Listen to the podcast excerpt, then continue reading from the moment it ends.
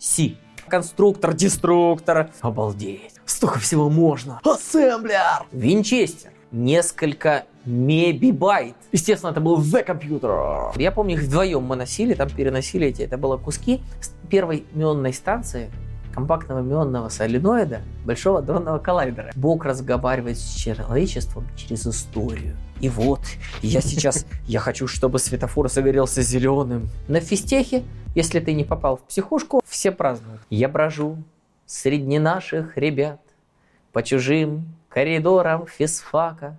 И теперь мне повсюду твердят, что я не уч, лентяй и гуляка.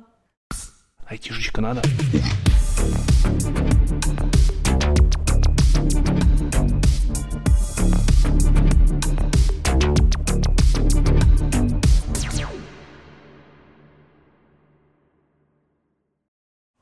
Всем привет!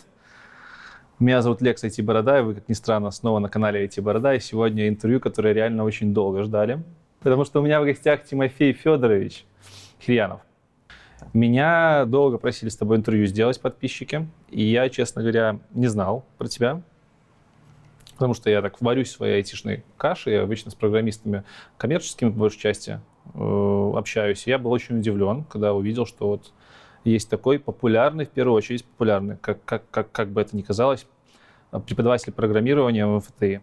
У тебя большой канал на Ютубе. Я думаю, большинство подписчиков будет знать тебя оттуда.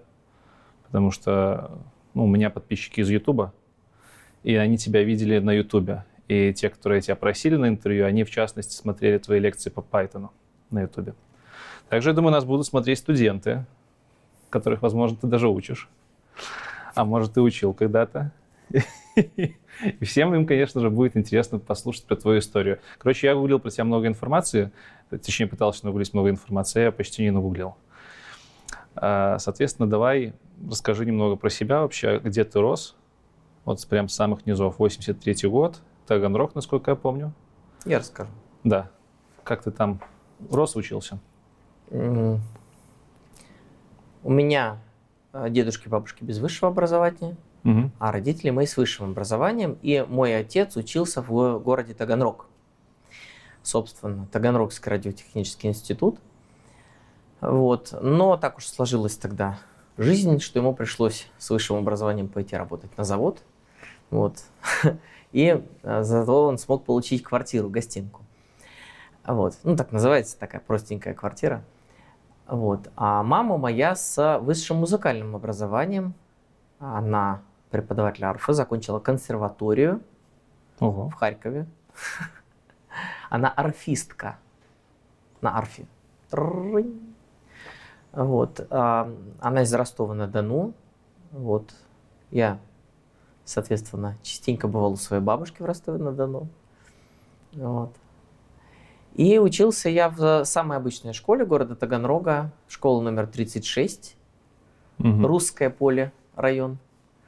Вот. И, наверное, ничего вот так вот, как сказать, не предвещало какого-то особенного образования, чего-то там.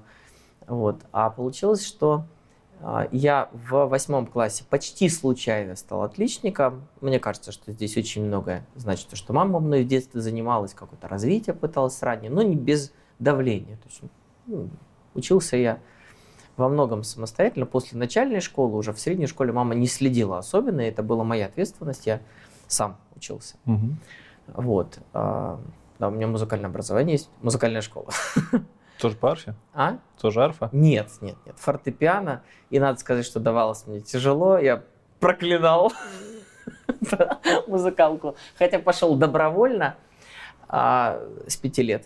Ух ты. В начале два года я занимался скрипкой предподготовительный, подготовительный, первый класс, ну, три, по сути. Вот. И вот в первом классе это было параллельно с фортепиано, и скрипку я бросил. Сольфеджио тебе хорошо заходило? Помнишь? На сольфеджио мне зуб выбили дверью. Некоторые подписчики замечают. Все ясно. что это еще, когда я был ростом с дверной ручкой, у меня так, так вот. Вот. Ну, как? Ну, это было прикольно, конечно. Мама учила в той же школе, куда я ходил. Угу. поэтому там была, что называется, своя же школа музыкальная. Вот. А, собственно, моя учеба началась в лицее. У нас был, он в каком-то смысле есть, Таганрогский муниципальный общеобразовательный лицей, ТМОЛ. Он был образован при ТРТУ в 90-91 году, где-то тогда. Вот. Я в 98 году туда, собственно, поступил, а началось с подготовительного класса. То есть это были платные курсы непосредственно туда. И человек, который очень сильно на меня повлиял, он еще жив, Алексей Федорович Ольховой. Дай ему Бог крепкого здоровья. Вот он сейчас на пенсии, он, собственно, вузовский преподаватель математики. Угу. Вот, и он был у меня на подготовительных курсах, и э, у нас набиралось там 4 класса в параллель, 10-11 класс. То есть лицей это был только 10-11 класс, такая финишная прямая для лучших детей из города. Там высокий конкурс, типа там 10 человек на место. Вот. И э, это был какой-то удивительный совершенно год, когда я в девятом классе приходил на подкурсы, и я понял, что учиться в кайф. А до этого тебе не особо нравилось учиться или оно просто очень легко давалось? Это не было особенно интересно. Угу. Не было интересно. Вообще ничего? Как бы ну, ни физика, ни языки, ни химия? Мне больше даже литература чем-то нравилась, но я не увлекался слишком сильно чтением. Угу. вот. Неожиданно там был успех небольшой в биологии, я на городскую по биологии Олимпиаде сходил. Даже в классе в восьмом. Да, и вот в восьмом классе я стал отличником, как-то более-менее поверил в себя. И э, друг моего брата, э, брат на два года старше, и он там заинтересовался физикой, МФТИ, э, непосредственно самый ближний друг моего брата учился в лицее, я про лицей узнал, говорю, вот я тоже хочу попробовать, чего там вот лицей, что там вообще вот и э, на этих подготовительных курсах я пришел а, с двойками, то есть были входные контрольные, я писал их на угу. два. То есть, Чтобы на 0. понять свой уровень. На, ну, как понять. То есть это под, курс вот э, Понятно. в потоке, то есть все писали, и просто вот у меня был уровень ноль фактически. Хотя в школе был отличником, казалось бы. Ну да, ну это же разница очень большая. Угу. Средняя общеобразовательная школа и лицей при ВУЗе техническом. А Радик, ну ТРТУ Радик, а, э, он очень неплохой вуз, по крайней мере, он был в советское время. Я надеюсь, что и сейчас вот он прям крепенький такой. Сейчас он, к сожалению, утратил статус самостоятельного. Mm-hmm. ТТИ ЮФУ. Он как бы ну, при понятно. ростовском ЮФУ. Вот. Короче, а, я, как сказать, порвал все свои шаблоны. Э, что там, стеснение, как на меня будут смотреть, как я буду выглядеть. А, и стал работать с преподавателем, задавать вопросы. Ну, что-то непонятно, прям вот это самое, какая мне разница? Вот до этого у меня было стеснение. Еще в восьмом классе был очень стеснительным. А вот а, как-то вот у меня произошел такой перелом, и я прям понял, что учиться это прикольно. А еще вот эти харизматичные учителя, это был в первую очередь Алексей Федорович Ольховой, вот, а, был еще физик, не помню сейчас фамилию. Ну, короче говоря, вот э, Алексей Федорович с его нельзя. а если вот так мы делаем, напишем ОДЗ, тогда сотрем ни, получается зя. вот так делать зя. Вот, он так смешно рассказывал, так как-то это вот заходило. Вот, и я поступил с первыми баллами. То есть у меня был высший балл, уже в лицее после курса подготовки? Да, то есть после года подготовки. Вот. И э, вот эти два года, 10-11 класс, у нас была ботанская такая команда, а, с которыми мы, собственно, занимались математикой, физикой. А, бедные были времена. Чтобы заработать, я ходил к отцу помогать на завод. Э, в 10-11 классе? И даже немножко раньше. Угу. Раньше немножко Понял. скорее даже. Мы ходили там помочь, там через дырку пролазили, или там охранники там пропускали. И а вот станки ЧПУ, то есть они делают все сами, ты должен только там снять, поставить детали, mm-hmm. закрепить. Вот, ну, мы помогали зарабатывать. Это были наши карманные деньги, но вообще времена были такие непростые. Сейчас такого нету, особенно в городах. Но это были 90-е годы. Я ж 83-го года, мой первый класс это 90-й год. И, соответственно, вот середина 90-х. И семья такая рабочая. Мама преподаватель Понятно, музыки. Да. Ну, это как сказать, мы в сады ездили яблоки собирать. В чужие? Нет. это было официально. У нас же юга. А, в и смысле, у нас в можно смысле было... школы ездили Нет. с родителями? С Ну. родителями, да, можно было записаться, поехать А, с группой понял. людей, которые из Понятно. города едут в госу- ну, как Кол- государственный Колхозные государственные сады. типа сад, да, соответственно, собирают, и вот ты что-то собрал, сколько ящиков тебе считают, сколько ящиков ты собрал, одну десятую часть ты увозишь на себе. Ну да, такие времена были. А, да, и, соответственно, на, на рынке стоишь, продаешь. Так что я помню вот это, торгуешься там, как и на что, на рынке.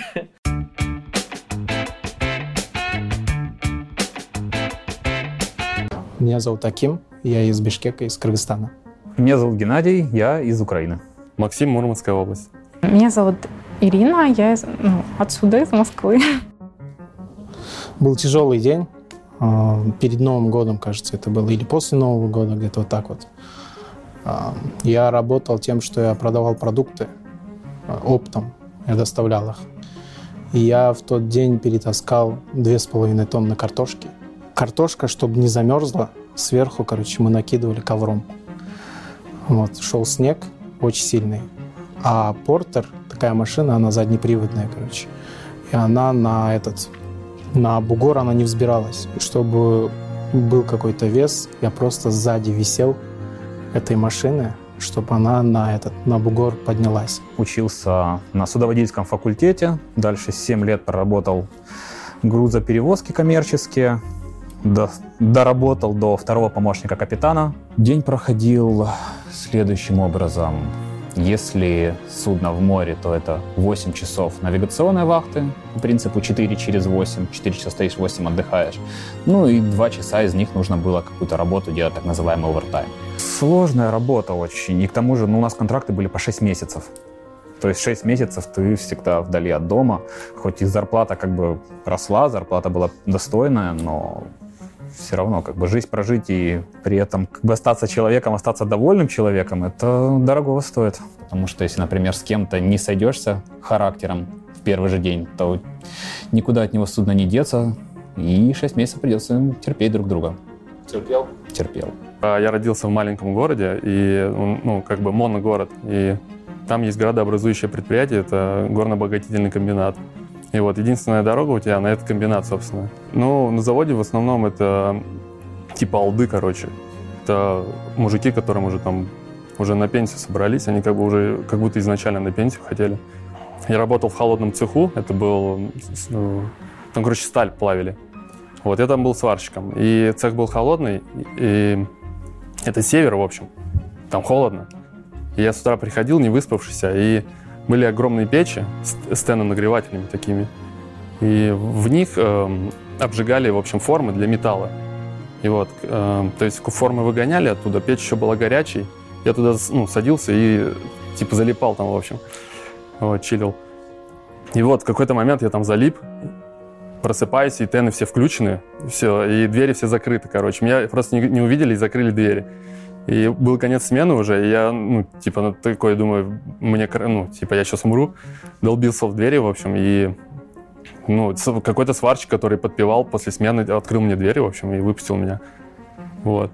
Ну, было стрёмно. Я себе руку прям чуть не сломал, у меня прям тут синяк такой был. Ну вот, потом я как бы такой понял, что завод вроде как не мое, и уехал.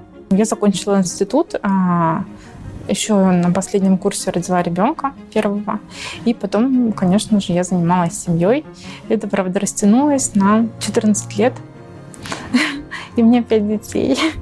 Вот. Ну, и я верила в то, что а, это смысл моей жизни. В какой-то момент я поняла, что я хочу заняться собой, устроиться на работу. Сейчас я работаю в компании фронтенд разработчиком. Недавно устроился. Будем разрабатывать приложение на React, Redux. Работаю JavaScript разработчиком, делаем CMS, внутреннюю систему. пишу на Vue, э, делаю маркетплейс услуг. Нравится, что можно развиваться в этом бесконечно долго. Я устроилась в крупную компанию, и а, я занимаюсь веб-разработкой, и мне это очень нравится. И я считаю, что это мое прям... Как я это сделал? Я поступил в школу Эльбрус Bootcamp. Поступил в Эльбрус Bootcamp, решил попробовать себя в разработке и как-то понеслась. Ну, просто поступил в Эльбрус. Вообще для меня это было э, трамплин такой. В общем, очень важно для меня, важная развилка в жизни. У меня есть а, подружка, Ксюша, вот, и а, я просто пошла за ней. Она вот сказала, что она закончила Эльбрус, устроилась на работу. Ну и, в общем, я решила повторить ее опыт. И у меня все получилось.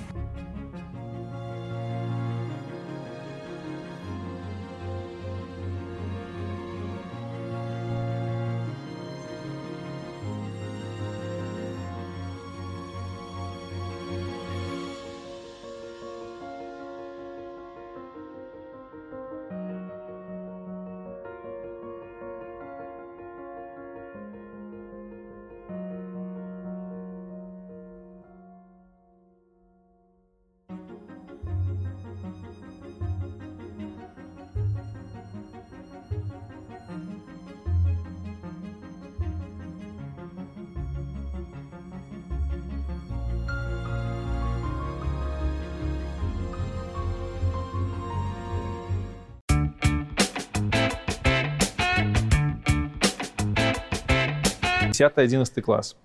Физика, А, математика. 10-11 класс. Да, кстати, прикольно, что Олимпиады давали возможность заработать. У нас был Чего? директор, э, у нас был директор лицея, который а, платил за места на Олимпиадах. Это- это- это- Ну, то есть это была э, награда, Это была- дополнение к городской награде. Ну, город То есть давал. мотивация. Он давал грамоту. мотивацию просто? Да. Ага. Ну, то есть это, Молодец, это говорю, вот первое, молодец. второе, третье место занимаете, вам, соответственно, там такая-такая сумма. И я помню, что я тогда насобирал себе на калькулятор Casio. То есть у меня были две о. победы по городу, первое место по физике, первое по математике. Мгм. Вот. А В десятом, соответственно, и в одиннадцатом тоже первое по городским. Вот. Но надо сказать, что там дальше на области мне не сильно задалось. Ну Вот. Я был близко там к тройке, но никогда не, нет, не попал туда. Вот. Но на областную я оба года ездил. Похоронку получал когда-нибудь? Четвертое? Там было пятое место, которое теоретически могло бы быть даже третьим. Понятно. Ну, свои, свои, да. свои нюансы. Короче, да. Но это, тем не менее, вот это дало мне возможность вырваться из э, среды вот этой вот школьной какой-то, где людям, ну, просто тусят, там, Мгм. гуляют. Ну, нормальные люди, ну, им неинтересно учиться. В такую тусовку, ам, ну, как сказать, ну, ботанскую. В каком-то смысле вот то, что Ну, ребята- физтехе потом было. Понятно. Ребята, которым нравилось учиться и которые этим занимались. Да, с 10 на 11 это еще был там летний лагерь. Э, После этого летнего лагеря я, я еще там, моя команда победила в э, мат-играх, мат-бои такие. Ты, ты говоришь моя команда. Моя команда, я так понимаю, в рамках мат-боев, либо В рам- физбоев? вот в этом, да, Это- там был, был соб- собрана команда, нас обучали Мгм. вот этим мат-боям, техникам, и были вот эти вот Не мат-бои, физбои, мат-бои. Математические бои. Мгм. Да, и вот это был Вот. летний. У нас на физфаке физбои были. Нет, ну, как сказать, я же по математике и по физике был. Вот информатики у меня в э, 36-й школе не было совсем, то есть я ее до 9 не знал совсем. Вот. А, а, собственно, мое знакомство началось с Паскаля на, э, в 10-11 классе в лицее. Но тут надо оговориться, что первый мой компьютер это на самом деле ZX Spectrum. Я даже не представляю, как он выглядел. Ну, я Мы картинку здесь думаю, что есть люди, которые представляют себе довольно Наверняка. многие. И у меня был еще и крутой ZX Spectrum. Так. Эм, Появился он тоже по случайности. Я нашел на улице купюру. Я бежал в школу, Очень интересно. очень торопился, опаздывал, и вот увидел, о, денежка валяется, сунул в карман. Ну, денежку пробегать было грех, денег было мало. Вот. И уже в школе в раздевалке развернул, увидел, что это не 5 рублей, а 50. А это вот был какой-то и момент, я сейчас даже год не вспомню, но там деноминация, раз, два, и вот эти 50, это было то, что было там 50 тысяч, что ли, вот недавно. Мгм. А тут это 50, по сути, 50 тысяч. Вот. Хоба. Я помню, я хотел радиоуправляемую машинку. Но папа сказал, что лучше, Тимоша, купить компьютер. Вот. И его друг, как раз друг по радику, он а, занимался всякой радиолюбительским делом, и он собирал из компонент ZX Spectrum. ZX. Spectrum это очень прикольный компьютер. Его сделал лю- радиолюбитель а, для радиолюбителей. Это российская разработка? Нет, это не российская разработка, это европейская Советская. разработка. Окей, Нет, европейская. Не советская. Вот. Ну вот в каком-то смысле, как э, есть Raspberry Pi сейчас, да, Мгм. это учебный компьютер. Вот так тогда ZX Spectrum это не, он не претендовал на какую-то там рабочую станцию, там типа там IBM какие-то. Нет, это был вот компьютер типа собери сам. Мгм. Можно было купить целиком, а можно было, вот что называется, возьми себе да спаяй. Вот. Ну и, собственно, вот отец моего друга, папа доложил своих там 100. Мы, соответственно, купили. Друг это дело собрал, и у меня был очень крутой ZX Spectrum, в нем было 128 кибибайт памяти. Килобайт, Ну, правильно же, кибибайт говорю. кибибайт. Ну, киби в смысле 1024. Да, понятно. То есть, э, я с бинарными приставками говорю. Мне как преподавателю положено Согласен. честно называть систему единиц. Так вот, я это самое. а Это у моего друга много. был 48 кибайт. Он загружал э, игры с этих с кассет. Так, То есть с обычных это- кассет, которые... С кассет, да. У него был кассетный магнитофон, соответственно, к нему там Ты приставочка. же понимаешь, что сейчас даже не все вспомнят, что такое кассеты, не все знают. Это да, тоже с картинку выведем. кассет. Так, Да, то есть там нужно было отмотать, поставить сначала, и он пошел грузить, соответственно. Нет, ну, на самом деле это несложно себе представить. То есть Это- как вот модем декодирует аудио сигнал. я тебе скажу, это сложно представить тем людям, которые не, не видели пленку в своей жизни ни разу. Ну, я, я-то видел, но у меня, допустим, сестра на 10 лет старше, она 2001 года. Она не знает, что такое жить без телефона, и никогда в жизни не видела осознанно кассеты, даже ВХС.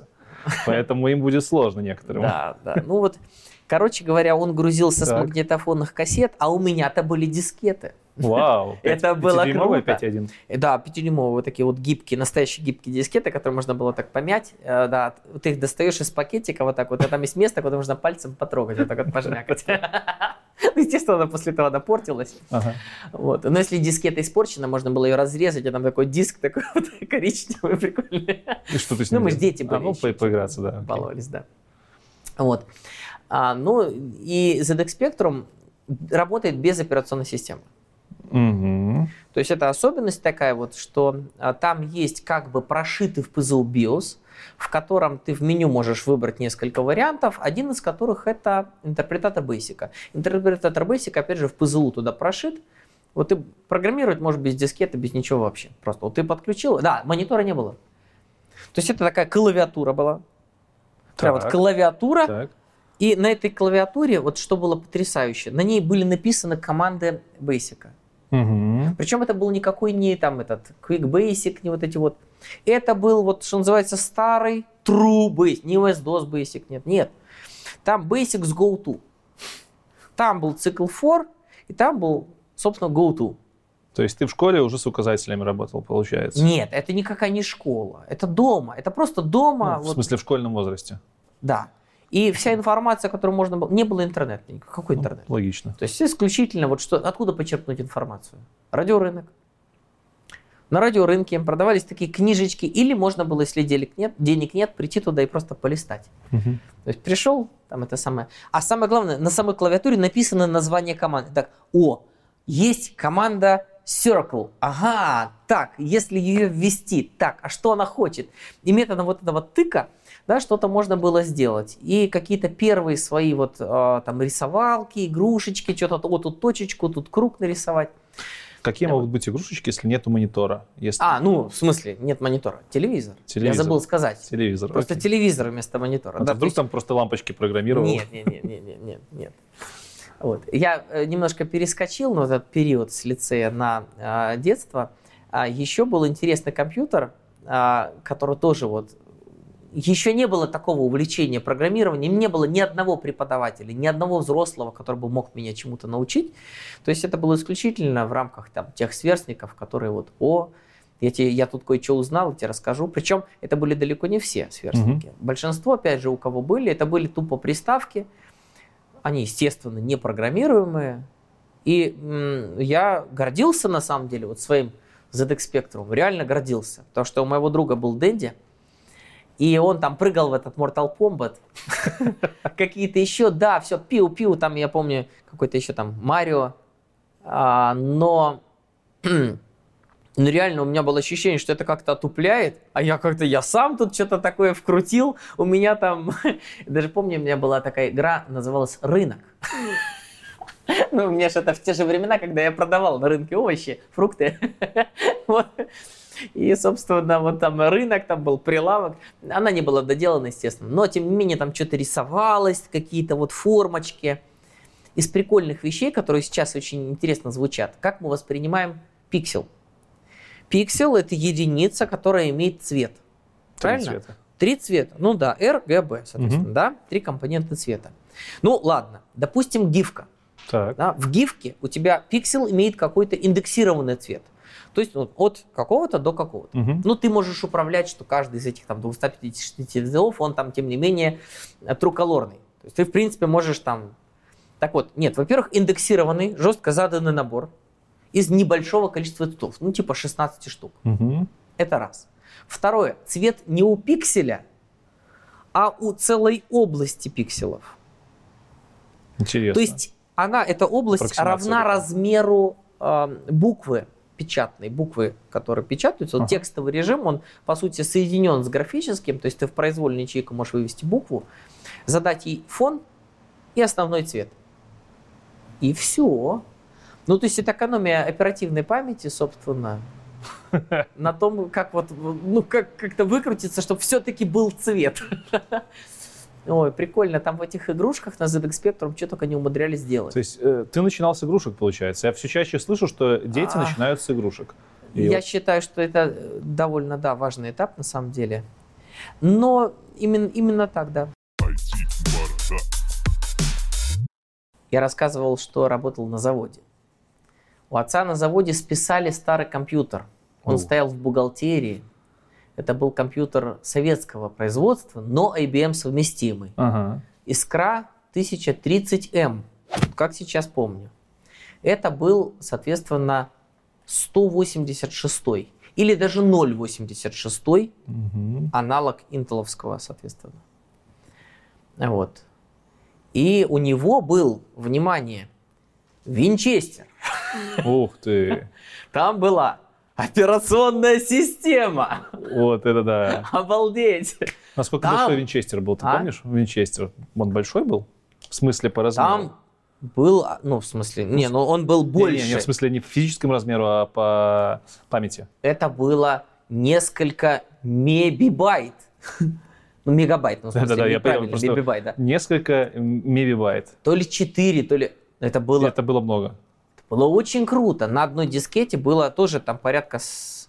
там, Один- 256, что ли, Это на, килобайт. на большой, Это а на на, 5-дюймовых. а на А, и маленьких у него были 1,44. маленькие трехдюймовые, которые были 1,40. размером, собственно, уже с... 1,44, по-моему. Да, где-то так. Нет, Винчестер, наверное, был еще немножко больше. Все-таки это было, наверное, десятки, наверное, 30 мегабайт, где-то так. То есть это было заметно. На, на нем стоял MS-DOS, там был Волков Командер, можно было Нортон, если что, включить. Вот. Там прям Паскаль работал. Это было обалдеть просто. Вот. И а, это было в девятом классе, и Мгм. мне уже было там, была одна знакомая, которая уже училась в лицее в десятом классе, у них был Паскаль, она не шарила в программировании, а мне было прям интересно, что им там рассказывают, и я что-то приходил, подсматривал.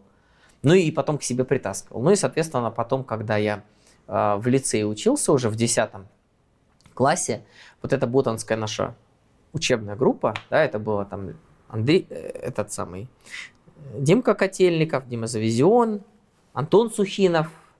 Антон Сухинов среди нас самый сейчас, по-моему, там в науке. У него отец был там завкафедрой. Мгм. И он притаскивал от отца всякие интересные штучки. Либо алгоритм какой-то, либо еще что-то. Вот я помню, смысле, как мы прям на, на- на- бумаге притаскивал его. Ну, рассказывал вслух, Рассказывал, рассказывал, так. какую-то идею. Когда он пришел, рассказал на метод деления пополам, мы такие, вау, круто, там можно решить любое уравнение. И у каждого из нас, у меня, у Антона и у Димы, были э, программируемые калькуляторы. В этом программируемом калькуляторе, там у кого-то Casio, у кого-то другой, там чуть разных моделей, там есть порядка 9 э, регистров вещественных, в которые можно запомнить число. Прыжки по командам, то есть ты можешь делать циклы, Мгм. ты этого не видишь, да, но ты, запоминая, записав на бумаге программку, ты можешь перепрыгнуть в нужное место. И мы соревновались, я помню, втроем, у кого деление пополам решит уравнение быстрее. И такие, так раз, на перемене такие, раз, так, все, нажимаем запуск, и ждем. И он, у него экран так пригасает на время, пока он вычисляет, так раз, оба, Блин, ну всё. это же нечестно. Я У вас же разные калькуляторы были. А? У вас же были разные Ну калькуляторы. да. Они Ну по-разному что? наверняка Ну, а как соревнования, там каждый на своей лошади, там, или каждый на своей... Не все поймут программируемые калькуляторы. Это те самые калькуляторы, на которых есть буквочка M, memory, и, и все. Нет, скобочки, нет? они Как немножко они выглядели? сложнее, это они такие вертикальные, побольше, Так. и там есть логарифм, тангенс, синус, и самое главное, что там есть еще и режим, это переключение между Мгм. режимами, и там был программируемый режим. Я думаю, что эти программи- калькуляторы в какой-то форме сейчас остались. Компьютеры в учебном классе, Ага. которые ставили в лицее, это были 386 компьютеры. Это было небо просто какое-то. У меня была искра, которая там 0,86. А там 386. Там стоял тот же самый MS-DOS. Но там были реально цветные мониторы. Если у меня это была как-то фикция, то есть ре- монитор реально был черно-белый, и там было 4 оттенка, цыга, Мгм. то там это был VGA, и я реально вот там супер VGA. Да, это уже вообще круто. Но супер VGA был позже, когда у нас появился первый Pentium.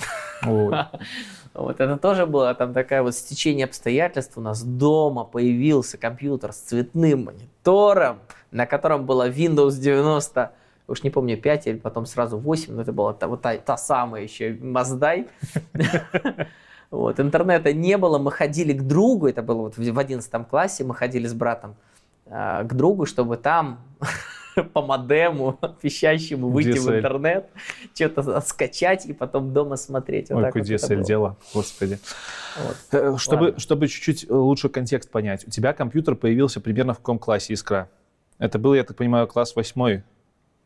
Класс компьютер э, ZX Spectrum примерно классе в пятом-шестом, наверное. Так, а потом была «Искра». Искра была где-то классе в восьмом-девятом, и Ага. уже первый Pentium где-то классе в Получается, 11. программированием, э, 10-11. ну, как таковым, ты увлекся до того, как понял, что учиться прикольно.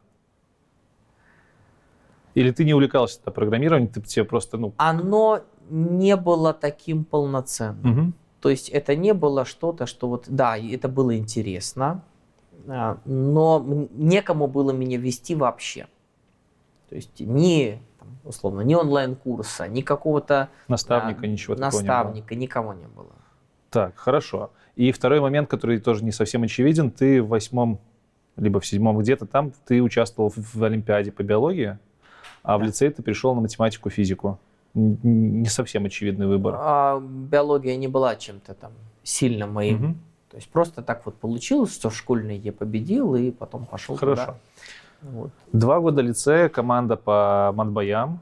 Ну, это нет, это, ком- это не та команда непосредственно, но это команда тех, кто соревновались друг с другом, кто на Олимпиаде, что там, а, просто кто какую задачку решит. Ага. А, Потом лицей это же возможность общаться с а, вузовскими преподавателями, которые ведут, собственно, вот у тебя вместо этого. Ну, то есть у нас был матан нормальный, лекции читали, я знал производные, более-менее там теоремы, пределы, то есть это все было в школе еще. Не сказать, чтобы на совсем вузовском уровне мне было не просто. Ну, как подготовительный. Но это было очень серьезно Мгм. по сравнению с тем, как это в обычных школах. Вот. Ну и кроме этого были факультативы. То есть можно было засиживаться там до вечера. Вот. И поскольку брат уже учился в ВУЗе, я дома был один, родители работали, то есть мне не было такого срочно, ой, домой. Вот. И я младший. И вот я дома один. И мне в ВУЗе прикольно было. Ну, не в ВУЗе, в смысле, при лицее, при ВУЗе. Вот. И это было, конечно, супер классное место. Да, и тут ребята приехали из физтеха, выпускники лицея, которые учатся там. Вот они приехали из МФТИ и проводили э, заочную олимпиаду. То есть они привезли с собой варианты олимпиады, я потом сам такие привозил олимпиадки. И она, эта олимпиада, давала э, некоторые льготы при, при поступлении. Мгм. Тогда не было ЕГЭ. И ты приезжал в ВУЗ, писал вступительные экзамены. И Письменные, потом устные. на физтехе собеседование. И вот когда ты приходишь на собеседование, то некоторую роль играет наличие каких-то заочная физико-техническая школа, Мгм. там какие-то олимпиадки такие вот, э, типа там выездной олимпиады. Вот. И эти ребята, они, естественно, еще и рассказывали. То есть можно было к ним подойти, расспросить, узнать. И я узнал, вау, есть физтех. И там, там круто. там интересно. То есть я за ними во многом потянулся, то что это были лучшие выпускники лицея, такие Мгм. вот, про которых преподаватели говорили, о, вот эти ребята. И я помню, как меня отговаривали. Наши, наши преподаватели, и А, ну, конкретно Понятно. отец Сухинова, делали э, у нас в ТРТУ, делали учебную группу с очень сильной учебной программой. Собственно, под нас, под наш класс там был 11 Б. И вот под нас делали учебную группу, чтобы, собственно, вот собрать. У нас был уникальный класс, у нас было три золотых медалиста, еще, по-моему, два серебряных в потоке. Э, Городских или российских? Это я, золотой медаль в школе у нас школе. существует такое школе. понятие. Это когда все пятерки, ты там пишешь сочинение на пять. Вот это вот. У нас в одном классе было три золотых медалиста. А Вот, был очень сильный поток такой. И вот под него там они делали группу и уговаривали, что Тимофей, давай мы сейчас. Меня это не подействовало. Я поехал покорять физтех. А Вот. И вот у нас тогда была, сейчас это называется Олимпиада физтех. Сейчас тогда, тогда это называлось физтех абитуриент, если я не ошибаюсь. И это был полный аналог экзаменов, которые проходили летом. И ты получал 12 баллов по математике, 12 баллов Мгм. по физике.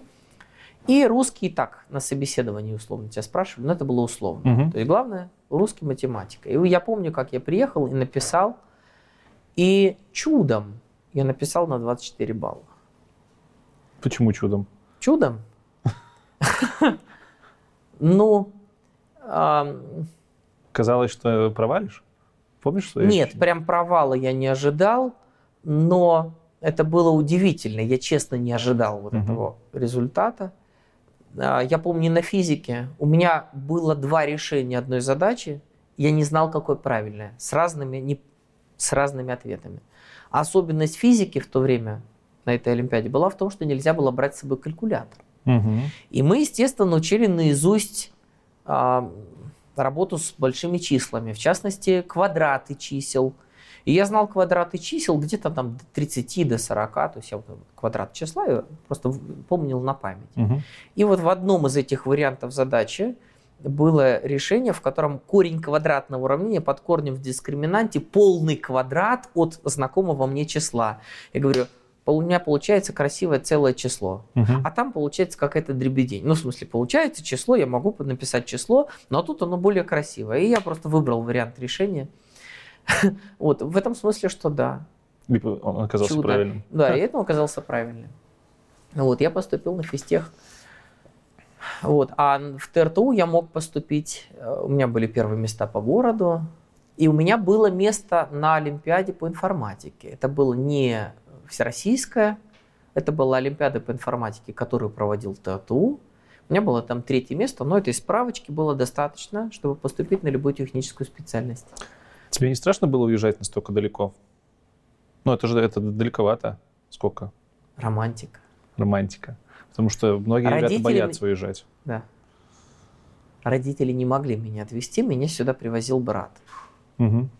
То есть вот мы со своим скарбом, вот он со мной ехал поездом. Я еще помню, когда мы садились на поезд в Таганроге, оказалось, что нет места. То есть на моем месте, вот билет, вот это билеты печатные, вот такие, Так. сейчас ни- никто не носит печатные билеты, Ну, тем не менее. билеты. Да. На моем месте есть человек. И проводник говорит, на ваше место продан билет, вот я не знаю, я не могу. Им родители уговаривали, как, так, давайте, ну хотя бы на третьей полке. Это было лето, когда там был ажиотаж какой-то спроса на билеты, и мы еле уехали. Офигеть. Вот такой была, такая была дорога моя на физтех. Вот. И здесь были общаги, не было вот этих новых высоких общежитий. Нас паковали очень плотно, по 4 человека жили первокурсники. И мы жили а, вчетвером в шестом общежитии. Это старое где-то здесь, рядом? Да, у нас физтех очень компактный. То есть не, не- не все знают, что физтех, он находится вообще за МКАДом. МФТИ имеет московский корпус. У нас есть не один даже московский Мгм. корпус, Мехмат, но по-моему. исторически нет. Нет? А, Он есть у нас на Тимирязевской и есть на Климентовском переулке. Мгм. Вот. Но исторический физтех и основная учеба, основные потоки, они здесь, в городе Долгопрудном. Мы здесь находимся. Вот. а, Это место выбрал вот этот человек, Петр Леонидович Капица. Петр Леонидович Капица, один из отцов-основателей, который, собственно, защищал физтех, потому что физтех могли не открыть. Мгм. Его планировали там в 1938 году, высшая физтехшкола, а потом война, и то все как-то вот это дело замялось. И вот именно Петр Леонидович Капица а, стал проталкивать под конец войны, проталкивать эту идею. Он был там в важном ведомстве, там глав кислород. Вот. Но под самый последний момент вот, физтех, собственно, мог не открыться, потому что у него вышел конфликт с Берией. Ух ты. Но, тем не менее, вот именно Петр Леонидович заложил много идей сюда. В Советском Союзе были учебные заведения типа инженерного типа Мгм. или университеты типа МГУ, где вот мы профессора, а там, где бы люди реально от науки, от живой науки приходили преподавать, а а не профессора, вот, э, от станка, что называется, только от науки именно. Вот таких вот было мало. Сам Петр Леонидович из школы папы Йоффе, он из а, Санкт-Петербургского политеха.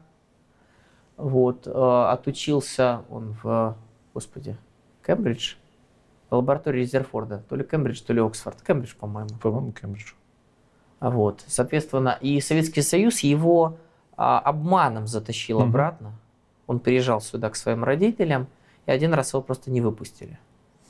Сказали, мы тебе здесь откроем институт. Вот институт э, открыл здесь, соответственно, это было еще до начала 40-х, это было в 30-х. Вот. И вот он не сразу участвовал в идее создания физтеха, но вот именно он предложил, что, ребята, давайте сделаем как это, в Кембридже, что называется, вот университетский городок, общежитие, подальше прямо от города. Не было Савеловского вокзала, ну, точнее, не было, не было метро на Савеловском вокза- вокзале, была автобусная петля Савеловская. Мгм. В старых песнях, в физтех песнях есть «Выйдем на Савеловской петле, эх, жизнь дорожная, такая сложная». Вот. А новодачная вот эта станция, на которую приезжаем на физтех, ну, Долгопрудная, это прям станция, да? А вот не было города Долгопрудного, был поселок Дирижаблестрой. Воу. А вот этот завод, где сейчас там ракеты делают, там строили дирижабли, Серьезно? да? Офигеть. Мы находимся сейчас в аудиторном Исторические места. корпусе. Так. Этот корпус, один из первых корпусов МФТИ, это было общежитие МАТИ. МАТИ. Московский авиационно-технологический институт. А учебный корпус, это было общежитие, а, причем был год 46 когда, а, соответственно, 40, да, 46 по-моему, год, когда э, студенты МФТИ еще со студентами МАТИ здесь, собственно, пересекались. Они плавно выселялись, наши подселялись. А Вот. А сейчас скажу пару вещей про физтех еще. Так вот, а второй корпус это лабораторный корпус. Ему восстановили сейчас исторический вид, немножко нарастили да, два этажа, но вот да, желтый такой красивый корпус, он такой лицо, историческое лицо МФТИ. Вот два корпуса, это был учебный корпус.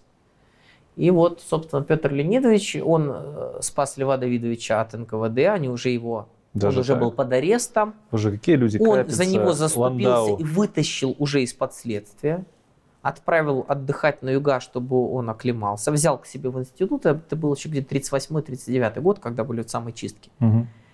Вот. И потом, соответственно, когда он э, подписался на то, чтобы вот за идею физтеха, давайте откроем физтех, вот, а, соответственно, Сталину писал, Маленкову писал письма, они сохранились у нас в истории Московского физико-технического института, есть у нас этот э, музей истории. Где-то тоже здесь. Да, он здесь есть у нас на первом этаже корпуса прикладной математики. Я там был экскурсоводом, почему я так рассказываю? Вот я тоже думаю, так классно историю знаешь. Теперь все ясно. Я водил экскурсии по музею, ко- когда он был еще у нас в другом месте. Вот, поэтому я помню это дело и знаю. И вот он вытащил Льва Давидовича Ланда, он вел экспериментальную физику, Лев Давидович теоретическую физику читал лекции. Вот, и, собственно, физтех поэтому находится здесь. А почему он называется физтех?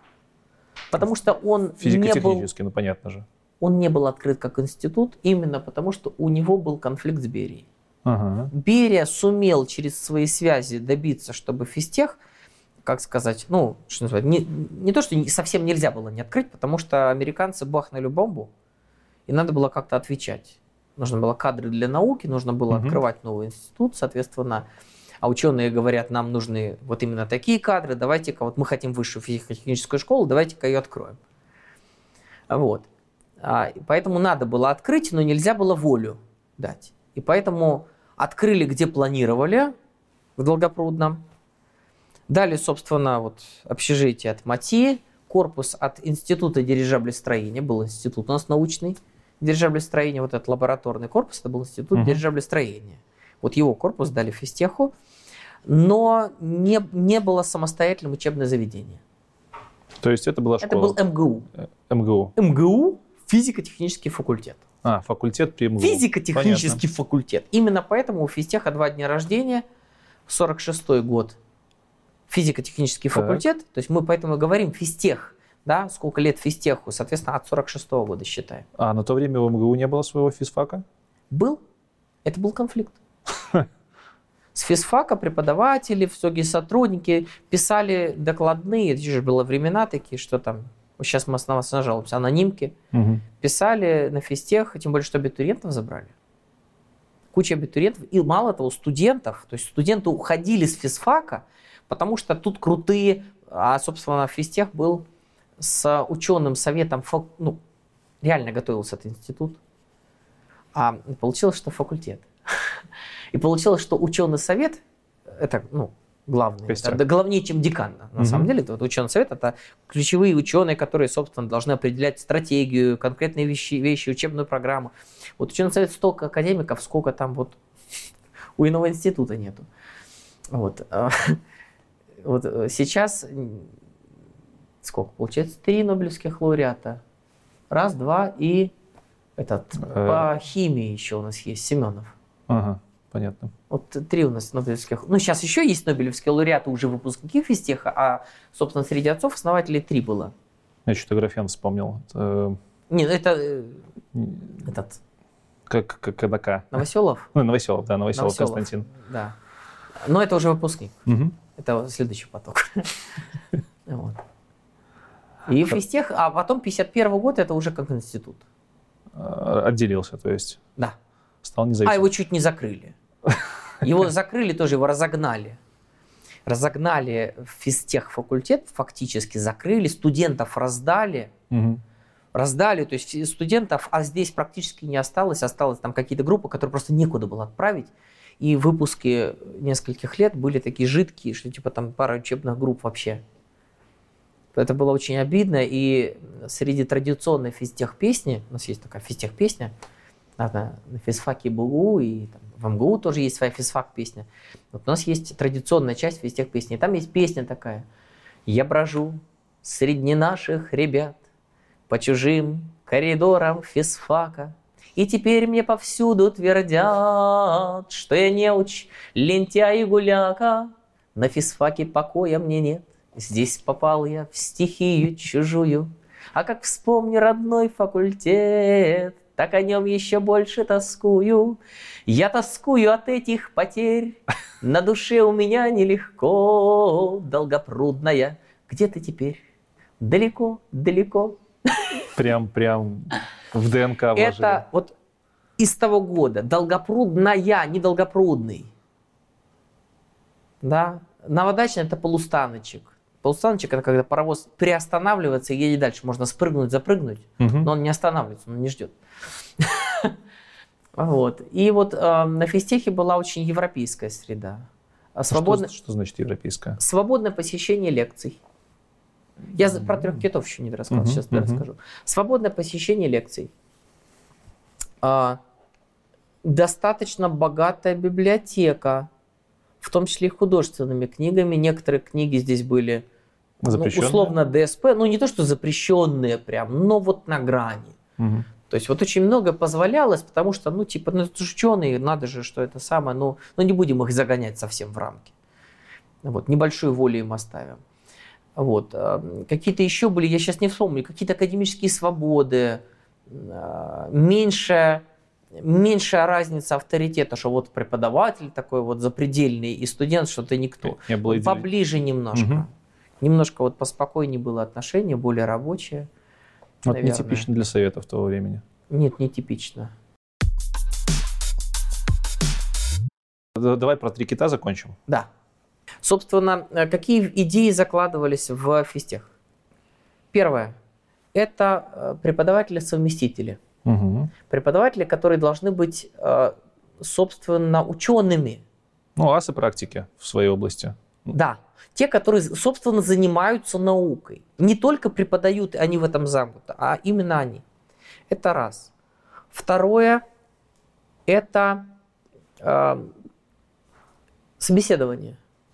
Те дети, которые сюда попадут, должны быть отобраны не только по экзаменам. Мгм. Это очень важно, потому что вот как художники набирают художников к себе в ученики, да, как они отбирают? Ведь можно натренироваться, надрессироваться, как бы, эм, и в то же время потерять творческий талант, вот возможность что-то сотворить. А ученый, который, собственно, сам занимается творческой наукой, он может увидеть и почувствовать, там, в деревенском условно ребенке, который плоховато сдал экзамен, он может увидеть и почувствовать, что он вот это вот стоящий человек. Вот я был еще в те годы, когда э, разрешалось физтеху произвольно набирать студентов. То есть собеседование могло превалировать над результатами Да. экзамена. Да, абсолютно. Могли не взять человека с полным баллом, то есть 24 балла это была не гарантия. И более того, если ты приходил вот так вот, вот, открывал дверь, вот так вот с ноги, тебя могли сразу вышвырнуть совершенно спокойно. Вот. А человека, там, который набрал там 17-18 баллов, его могли взять. Хорошие времена были. Наверное.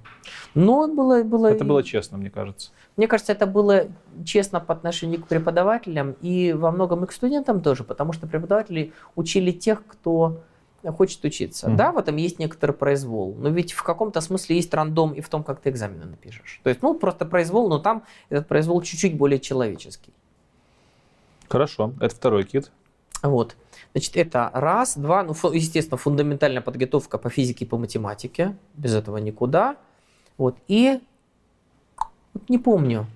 Но вот я помню, что одна из важнейших фишек физтеха это была вот эта вот такая вырванность из московской жизни. А, вспомнил, вспомнил. Так называемые базовые институты. Базовые, не в смысле, что там базовое образование дается, а наоборот. Это специальные места, где человек получает специальность. В чем фишка, в чем, не фишка, да, правильно сказать, фичер, да, особенность э, университетского, классического образования. Человек занимается научной работой, как бы, да, он в, где? В лаборатории, он вот проучился, прошел учебные курсы, пошел в лабораторию, там в лаборатории он Да. что-то при университете. А Капица он сразу сообразил, что, собственно, надо не лаборатории пытаться привести на физтех, Мгм. а надо студентов отправлять в лаборатории. Других совершенно. Как можно, да, э, причем лаборатории должны быть как можно Заведения. более современные. Ага. А, Для чего? Дело в том, что одна из важных идей, мне кажется, я хотел бы ее тоже донести.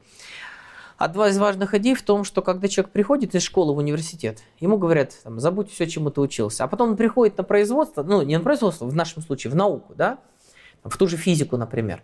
Ему говорят, забудь, что учил, учил в университете, сейчас получается, что э, у него как это разрыв какой-то. И он снова вынужден учиться заново входить. И Капица сказал, что, ребята, а давайте мы это дело как-то совместим, наложим друг на друга. Пусть он на старших курсах института, причем, кстати, физтех сразу был шестилетним. О, Весь Советский Союз учился 5 лет, а физтех учился 6 лет. Это было ненормально. Кстати, медали при поступлении здесь ничего не значили. Для меня, я помню, это значило очень много. В 2000 год поступления я пришел сюда с медалью, и вот то, что сюда эта медаль ничего не значила, это было очень важно. Я буду, наконец-таки, двоечником среди отличников. Ну или там троечником. Так и получилось. Вот. И вот эта идея наложить, собственно, вход в науку прямо в рамки учебного заведения. Прям вот ты здесь Первый курс, второй курс ты еще учишься, третий ты уже начинаешь реальную науку. То есть тебе выделяется целый день, чтобы ты ехал туда, в лабораторию, потому что именно там самосовременное оборудование, именно там самые настоящие ученые. А что Вот. это за лаборатории были? Ну, вскидочку. половина из них, очевидно, были КБ. Понятно. То есть это были какие-то закрытые ящики, Мгм. где это дело делалось там под грифом. Вот. Но половина были от Академии наук, это какие-то были институты исследовательские, московские. И Я сейчас не, не вспомню все, кроме одного. Это ЦАГИ в Жуковском. А, У нас там сейчас есть отдельный факультет, ФАЛТ, и исторически это очень важное место. Один, ну не один, а много людей на самом деле оттуда принимало живое участие в том, чтобы в принципе физтех состоялся как проект. Вот. Я хочу сказать, что а, на самом деле вот эта идея физтеховская, да, она во многом еще и в других местах сработала. То есть вот э, Новосибирская академгородок, он создавался, Новосибирское вот это вот отделение Академии наук создавалось при участии физтеха активном. Поэтому он нам родной в этом смысле, хотя я там не был никогда. Кстати, вот насчет информатики на физтехе. Мгм. Естественно, ее не было. То есть была очень мощная математика, была очень мощная всесторонняя физика. Ну, информатика Была тогда вот не эта- нужна была. А? Тогда она не нужна была. Да. Но э, надо сказать, что в физтехе постепенно, там, когда появлялись первые компьютеры, э, это были, естественно, гигантские компьютеры, они в этом участвовали. И на физтехе, в том самом историческом здании лабораторного корпуса, естественно, уже были уже постепенно другие корпуса, главный корпус отстраивался постепенно. Э, Там был компьютер, Мгм. Естественно, это был The Computer. Такой. Такой вот. И а, студенты паяли.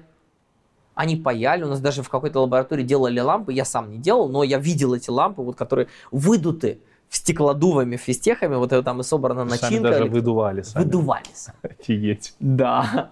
Вот. И, соответственно, это ламповые, потом это, соответственно, на этих микросхемах.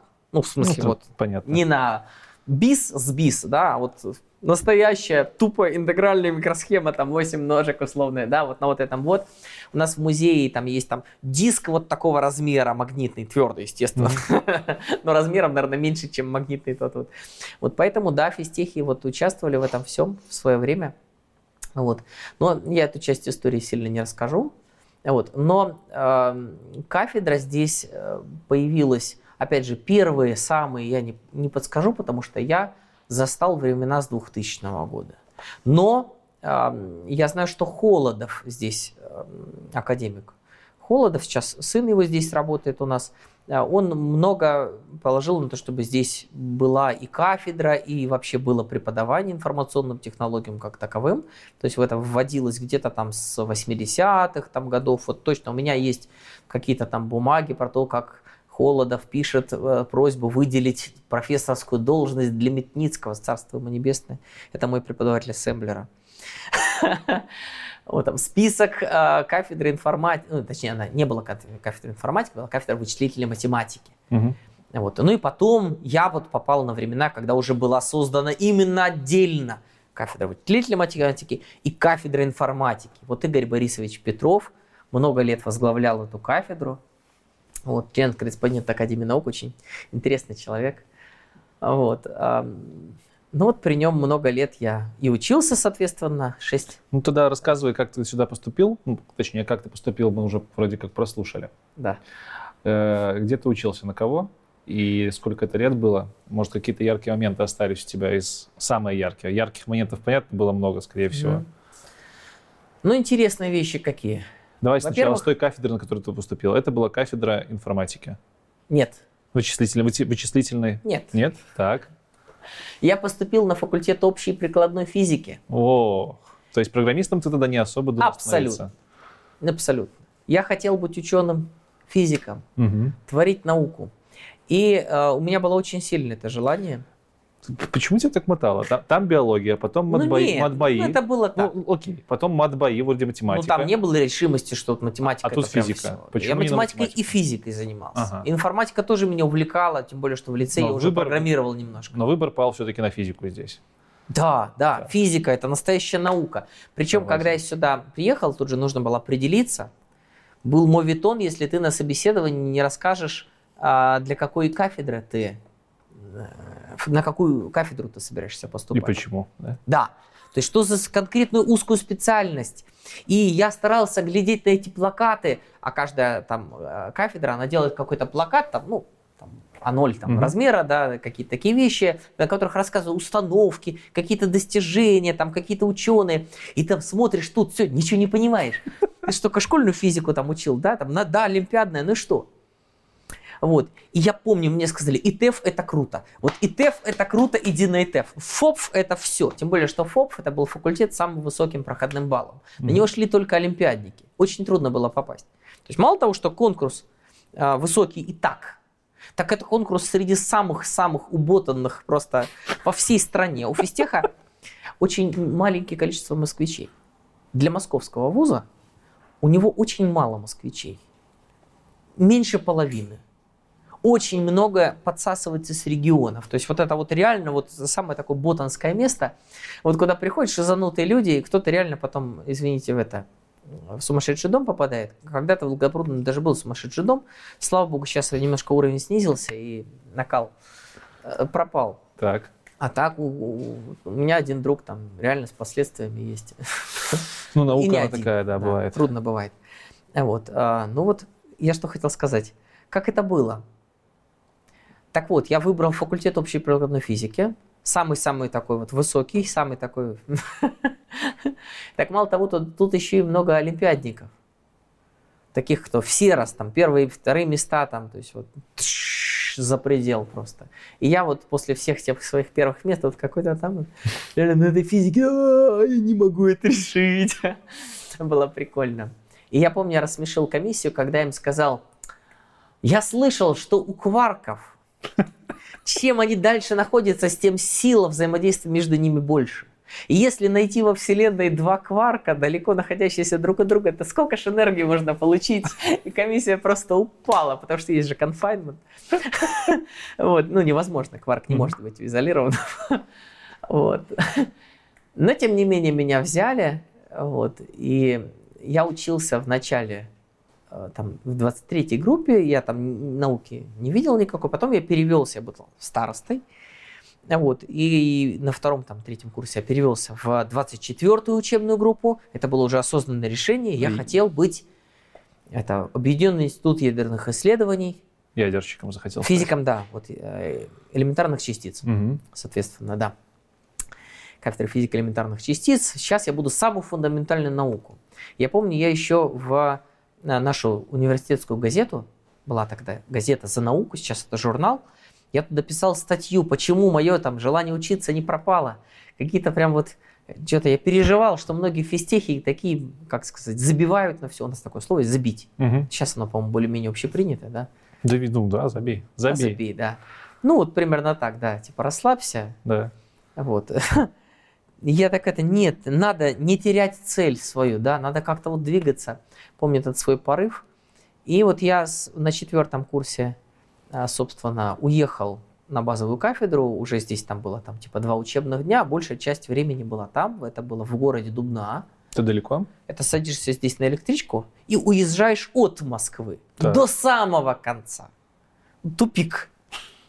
Город Дубна, город ускорителей.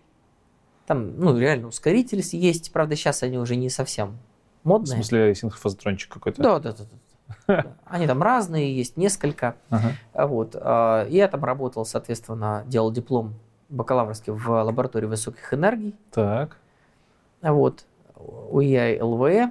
И, и там я тестировал эти самые такие лепестки. Они были размером, ну, вот, наверное, вот, вот с этот вот? Метра три. не знаю, там, ну, метр три, да. Вот, я помню, их вдвоем мы носили, там переносили эти, это было куски первой мионной станции компактного мионного соленоида Большого дронного коллайдера. Я прошу прощения за длинное название. CMS LHC. Компакт мион соленоид. LHC. И вот мне нужно было их тестировать. А на чем тестировать? Вот где ты получишь высокоэнергетичные мионы без ускорителя. Россия принимала участие, соответственно, гигантский детектор размером со здание, то есть человек рядом с ним смотрится это самое, он, Мгм. естественно, закопан в землю, там, где смыкаются пучки, и там, где происходит, собственно, столкновение протонов и антипротонов, чтобы, собственно, высвободить большое количество энергии и обнаружить новые частицы на этих энергиях, которые существуют, там доли, не то что микросекунд, там какие-то там Пи- пи- пикосек- Да. Пикосекунды. ну Вот. И, соответственно, это все там тут же начинает разлагаться, разлетаться, разваливаться. И это нужно тут же детектировать. Он гигантский детектор, у которого там все эти куски, там станции. И мионы вот эти высокоэнергетические разлетаются вдоль пучка, и там вот эти станции стоят, которые вот Улавливать. из этих лепестков собираются. Вот. И вот там я, а, надо сказать, ощутил C++ неожиданно. Так. Потому что мне нужно было программировать ам, кусок, который стыковался с программным обеспечением, которое было написано на полюсах, который это самое, ам, эти траектории выстраивал, потому что там очень прикольный детектор. То есть мы видели в разобранном виде. В разобранном виде ты смотришь на него, когда там инертный газ не запущен, и там золотые нити, тонкие, тончайшие, натянуты настолько, как сказать, ровно. Там у нас был цех, там женщины это делали аккуратно. Вручную прям. Вручную они вымеряли, ну там как это была автоматизация, естественно, да, но в итоге там всяко, весь контроль, все это вручную. Так вот, значит, в итоге, а, что ты можешь вот так вот наклониться и смотреть, как в зеркало на это золото. То есть нити там, медь позолоченная, почему позолоченная, потому что они должны много Это лет, нити, много это, это лет не работать. пластина, это нити. Нити, нити. Они натянуты, то есть ты, них, ты смотришь сквозь них, как это пустота практически, тут ниточки такие, через 5 миллиметров, да, примерно. А вот так вот смотришь в зеркало, идеальное практически. Вот. И мне нужно было, соответственно, так вот так, вот так эти ниточки, вот так полосочки здесь. Соответственно, по а, электрическому сигналу, который приходит от нескольких смежных, соединенных вот таких вот пластин, там, определяет траекторию. Откуда ты возьмешь мионы? Где ты возьмешь эту частицу, которая пронзит Ну, это понятно. дело? Ну, нужен коллайдер. Без коллайдера. Да. Космос? Что, вы в космос запускали? Нет. Они просто летят. Они вот сейчас летят сквозь тебя, сквозь Атмосфера, меня. атмосфера. Прямо сейчас через нас Искажение. летят радиоактивные частицы из космоса. Они в основном нас просто не замечают. Мгм. Но, в принципе, да, они Тогда есть. у меня сразу вопрос, а как, вы на, как на коллайдере вы Ну, экранируете на это коллайдере много. Там, там уже датчик очень много чего сожрал. Ага. То есть до, до там миллионных кос- станций уже мало чего долетает. Там уже калории, калориферы всякие, там все. Не, ну я имею в виду помехи от космического... А, ну так это глубоко, там их фон уже снизился очень логично. Мгм. На самом деле это очень интересно. На самом деле есть а, установки, которые специально глубоко закапывают в горах. То есть в горы делают вот так вот. До сих пор там рядом с Эльбрусом есть у нас такая станция, где ученые сидят, да, и у них там вот датчики закопаны. То есть весь фон, который обычный радиоактивный фон, который со- звезд падает, он весь гасится. А вот какой-нибудь высокоэнерг- высокоэнергетичный мион с какого-нибудь там квазара, он фью, летел, летел, летел через всю вселенную, да, вот он долетел, и тут мы его, оба, поймали, мы тебя поймали. То есть все остальное мы отсеяли, на вот, это вот, вот в этой как бы радиоактивной тишине, что называется, мы можем замечать вот такие интересные штуки. Поэтому, да, очень интересно. Я там со многими вещами узнал, что у нас на Байкале, оказывается. Байкал это же очень северное озеро, очень чистое. И зимой, я не знаю, как сейчас, но вот зимой научная группа выходит на лед, бурит, берет фотоумножители. Я не буду сейчас рассказывать, как это устроена штука. Фотоумножители засовывает туда, вешает как гирлянды, такие елочные, такие, спустили туда гирлянды этих фотоумножителей, соответственно. И вот их в одном, в другом, в третьем месте. Такая вот матрица, что называется, трехмерная матрица фотоумножителей. И там какая-нибудь нейтрино пролетает А, я слышал, это ж недавно. э, Это уже давно. 5-10 лет назад буквально начали нейтрино ловить. Да ладно, начали. Нет, давно это было? Да давно. Прикольно. Давно Так ловят. нейтрино относительно недавно-то. Да уже очень Найдено. давно нашли нейтрино. Мы еще учили эти все семейства Да? этих самых кварков. эм, Прикольно, слушай. Хорошо. Блин, пол- там, пол- получается, ты занимался офигенно интересными вещами по физике. Занимался, да. Но мне приходилось для этого программировать. Я столкнулся с программированием тогда. Прочитал Струс Трупа. Мне его дали. О, Третье издание. Вау, круто. Это было очень прикольно. Потому что нас учили на чистом C. То есть вот на физтехе это было достаточно круто. То есть в, во многих вузах учили еще на Паскале. А у нас, ребята, C. Обалдеть. Столько всего можно. Ассемблер! Я помню свой восторг. Второй семестр, первый семестр чистый C. Вот вам указатели, вот давайте. А второй, это вот был у меня профессор Метницкий. Вот, и э, вот эти вот чистый ассемблер, это был MS-DOS 386, вот, соответственно, П- четвертый, сем- третий семестр это Подожди, были... ты 2000 там же Pentium нормально.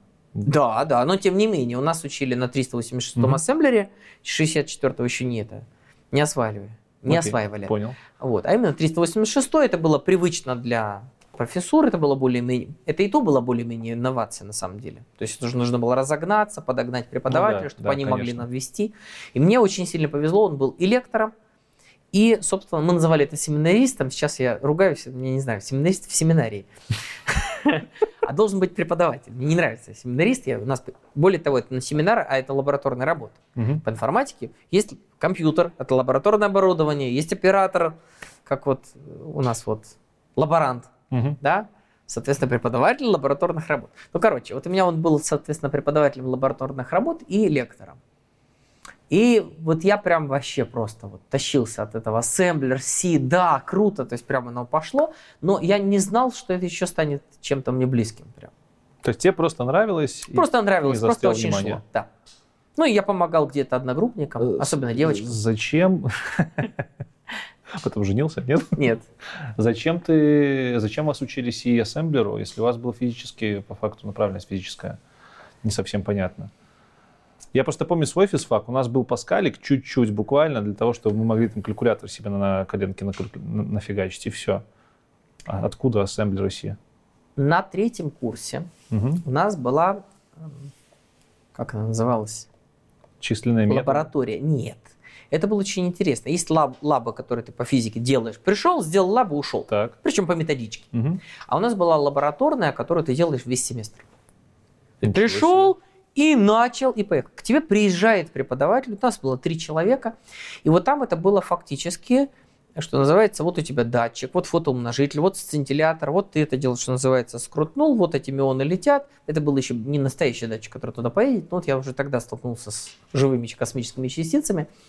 Вот. И э, компьютер это был не Pentium даже, это был Мгм. что-то типа там 486, на который ты должен считывать датчик, да, который Всё, фотоумножитель дает понятно. электрическое, и ты должен, называется, драйвер копать. Мгм. Да, поэтому э, в этом смысле, что физикам многим приходилось создавать и смыкать через, через комовский порт, очевидно. Да, то есть то, чем ардуинчики сейчас балуются, да, а как это вкрутнуть, как это собрать эти данные, да, оно, на самом деле, рядом с физикой лежит.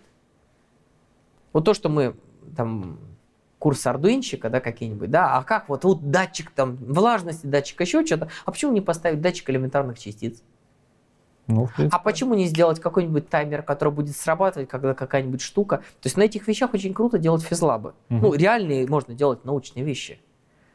Вот. И многим ученым, которые собирают установку, что называется, с нуля, и нужно обеспечить управляемость всего этого дела, ассемблер на самом деле бывает нужен. Мгм. Хотя у меня на самом деле очень серьезные есть сомнения в том, как этот курс был построен, и я был одним из тех, кто его вел. То есть я был, когда я стал преподавателем уже, Ты вел ассемблер.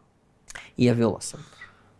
Я каждый семестр вел, и одна из э, тактик, скажем, по которым я меняю учебные программы, да, я в первую очередь я проживаю то, что хочу как бы прочувствовать ту традицию, которая есть. Мгм. Нельзя просто так взять и прийти и скосить Я Да. понял. То есть, то, что ты не представляешь себе. то есть ты к тому, что прийти и сразу преподавать Java, не зная, как работает там... Как работает конкретный вуз, Процессор? как работает кафедра. Приди вникни. А, Они окей. живут, Так. некий есть коллектив, некий социум. Потом ты, опять же, ты же не сможешь прийти и уволить всех преподавателей и набрать с рынка новых. Ну, конечно. Ну ладно, я сейчас закончу немножко про физтех, э, кратенько.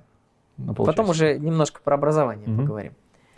А, собственно, вторая была лаборатория. Я сдал этот диплом в ЛВЭ. И вторая была лаборатория ядерных проблем. Мгм. И там тоже я работал с радиоактивным фоном.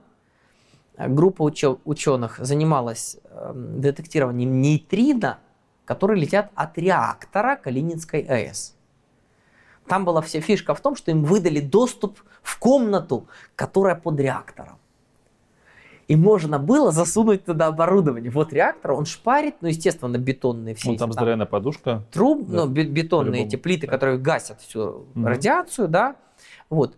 И, соответственно, можно, а нейтрино пролетают Они очень слабо реагируют и улетают, собственно. Они всю землю пронизывают, там процент, что сработает. Вот, соответственно, но их так много, что можно их детектировать. И э, я не участвовал в самом, собственно, там, создании оборудования, там, всего этого. А Мне нужно было про фон. То есть э, отсечь фон. Это называется э, активная вета. И ты этим занимался на... Этим занимался в лаборатории ядерных проблем. была магистрская? Это было магистрское, да. Так. А потом меня, как сказать, экзистенциальный кризис накрыл. Опа. Я жил в общежитии про- Долгопрудном. почти один. Нет, в городе Дубна, общежитие Дубна, при. УИАЙ. Нет, здесь тоже была комната, но я сюда приезжал на пару дней в неделю. Мгм. А большую часть времени я проводил там. Это закрытые площадки, вот на которые ты там проходишь по пропуску и занимаешься наукой, собственно. Ну и там еще учебные занятия немножко тоже, такие уже прям вот по физике, по ядерной, там, к- э, всякая там квантовая хромодинамика, господи, Ух ты ж. ужас какой. Звучит. Ну, там жестяка такая с точки зрения математики, которая в это... Что она после э, того... На физтехе математика проходит очень круто. Ну, как Два года, Два полноц- года вышка. полноценного матана. Да. Тензорные анализы наверняка. Да. И, все, и после всего вот этого ты приходишь, о, жесть. Вот. То есть вот современная физика фундаментальная, она ну, очень тяжела математически. То есть Мгм. это нужно продолжать учиться. Вот нужно реально вот, вот врубаться как-то в это дело. А, нужно быть фанатом. Это на самом деле очень круто и интересно, но а, еще и прикольно то, что многие вещи мы математически там можем, что называется, описать, когда мы можем описать мелкую штучку. Но как только их становится чуть-чуть больше, чуть-чуть больше, мы уже не можем ничего сделать. С теми же ядрами. Вот ядерная физика, это же во многом эм- эмпирическая наука. У нас нет а, идеальной модели ядра. Да, она очень сложная. Мы можем описать формулами ядро из одного протона, из двух, там, протон, нейтрон, там, или два там, протона, там, да, вот тут несколько, там, четыре альфа-частица, да, мы еще как-то что-то можем, ну, э, там, ядро гелия, да, Мгм. А когда там литий, там, ну, там уже начинают, ну давайте модель такую, ну давайте капельную модель, ну давайте общего поля. Ну, ну мы при- придумаем какую-то модель, которая хоть как-то это описывает. Потому что наши математические формулы, они как-то уже просто не справляются. То есть количество интегралов, всяких там диаграмм фи, каждая диаграмм фи, ну, забавный рисуночек, он на самом деле там такими интегралами, еще и не берущимися, которые приходится отсекать. В общем, это, это же жесть математическая. Это жизнь. Вот. Короче, вот, во-первых, у меня было ощущение, что я не тяну всю эту математику, что я как-то сдаю это как-то на тройки, то есть меня как-то тянут в целом. Ну, оценки получались хорошие. Я закончил это физтех вроде бы с красным дипломом, но ощущение того вот масштаба, конечно, и что я по сравнению там вот с отцами-основателями где-то в самом низу, оно меня как-то тяготило. То есть ощущение, что я приду и сейчас сделаю в науке великие дела, у меня не было. Так. А э, быть сильно второсортным ученым мне не хотелось. И, кроме того, вот этот финансовый вопрос, я знал зарплаты, которые получают ученые, где-то тут грантом, где-то как-то еще, но вопрос о том, что они могут купить себе квартиру, не вставал вообще. А мне все-таки хотелось в перспективе жениться, иметь детей. Как-то для меня это было очень важно. И, соответственно, нужно было заранее готовиться к тому, чтобы обеспечивать свою семью. Я стал думать, ну а как мне? Как? Что у меня есть? А я, естественно, программировал на C++ уже к тому моменту. И вот на э, пятом курсе я сходил на День карьеры. У нас Это такое мероприятие есть. Ну, просто приходят там всякие компании, связанные с в физтехом. университете. И, В да. в институте. Да. И я э, договорился работать инженером контроля качества, тестировщиком. Тестировщиком. Вот здесь на физтехе была конторка, я прошел военные сборы, то есть я собеседование все прошел до, съездил на месяц, собственно. И после военных сборов вышел, собственно, Почему тестировщик? программировать на C++. А? Ты же говоришь, тести- тестировщик. Тестировщик на C++. Тестировщик на C++ должен был программировать в то время? Ну, просто сейчас Под- под- Подожди, смотри. Это Сейчас были автоматизированные тесты. автоматизированные тесты. Все. Нет, у нас был большой отдел, Угу. вот, э, но я был в маленьком его отделе, который писал именно юнит-тесты на C++. Все, автоматизация. Да. И у нас было очень круто, потому что мы дублировали ручное тестирование, Мгм. и мы запускали э, через протокол, там он был на XML написан, взаимодействие с серверными компонентами VZ-агента, это был Virtuoso. Э, Что-то Сейчас OpenVZ есть такие. А, да, да, да. Да, вот это я был в то время, когда проект Virtuoso выпустили параллельно часть, часть его, не всю, но часть сделали под открытой лицензией, под свободной лицензией. Мгм. И наши ребята, они что-то туда выпускали, это было прикольно, это была классная идея, что ребята сделали свободным закрытое ПО. Вот этот вот контейнер, виртуализация, вообще до сих пор считаю, что это классная штука. Сколько ты там проработал? Чисто чтобы... И по... Ну, 2000, соответственно, какой получается, пятый, 2006 год, два года. Но это было на отжим. На отжим? На отжим просто, да. Я ощутил, что такое работать в коммерческой компании. Я работал по 6 А, дней в понял. неделю. 6 дней в неделю. И э, я себе отспаривал дни, чтобы поехать заниматься дипломом. Диплом А, ты- магистрский Все, был ты параллельно сделан... учился еще.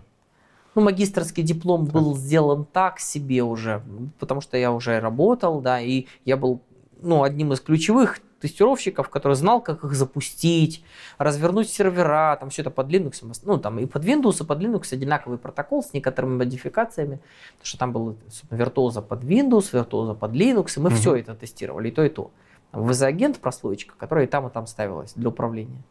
И мы через нее, соответственно, все там бэкапы, миграции между физическими серверами, мы все это делали. Вот, запускали, в смысле, и потом анализировали результаты. Вот. И мы релизились жестко. Это вначале был релиз Virtuoso 3.5, по-моему, и он шел вместо нескольких месяцев. Мы в этом возились года полтора. Я помню, что вот я, когда он, вот я уже, уже, уже увольнялся, я сказал, ребята, все, вот 1 июня я приношу заявление, я уже не могу. Так. Вот, мне это самое предложили через месяц, собственно, там повышение зарплаты. Мне, ну, не то, что предложили, мне сделали повышение зарплаты. Ну, Причем они тема. запросили у меня а, не, а, там, не две недели, даже не месяц. Они сказали, товарищ, знаешь что? Три месяца. У нас двойной договор, здесь же американский, ну не американский, а там какой-то остров, на котором Ну, зарубежный, Да. короче. Короче, Офшор. а, да, и, соответственно, есть договор на этом. Ты, конечно, можешь потребовать себе там исполнить трудовое законодательство. Ну, просто ну, будет нехорошо перед другими фирмами, потом ты будешь устраиваться, как бы. Ну, то есть какое-то было ощущение ответственности. Я сказал, хорошо, ребята, я три месяца по вот этому отработаю вам, да.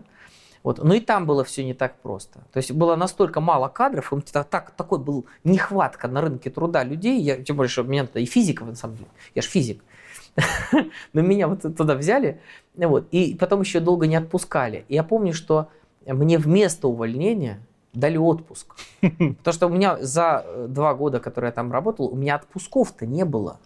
Почти. Какие-то по мелочи были. Вот, и у меня отпуска накопилось на месяц.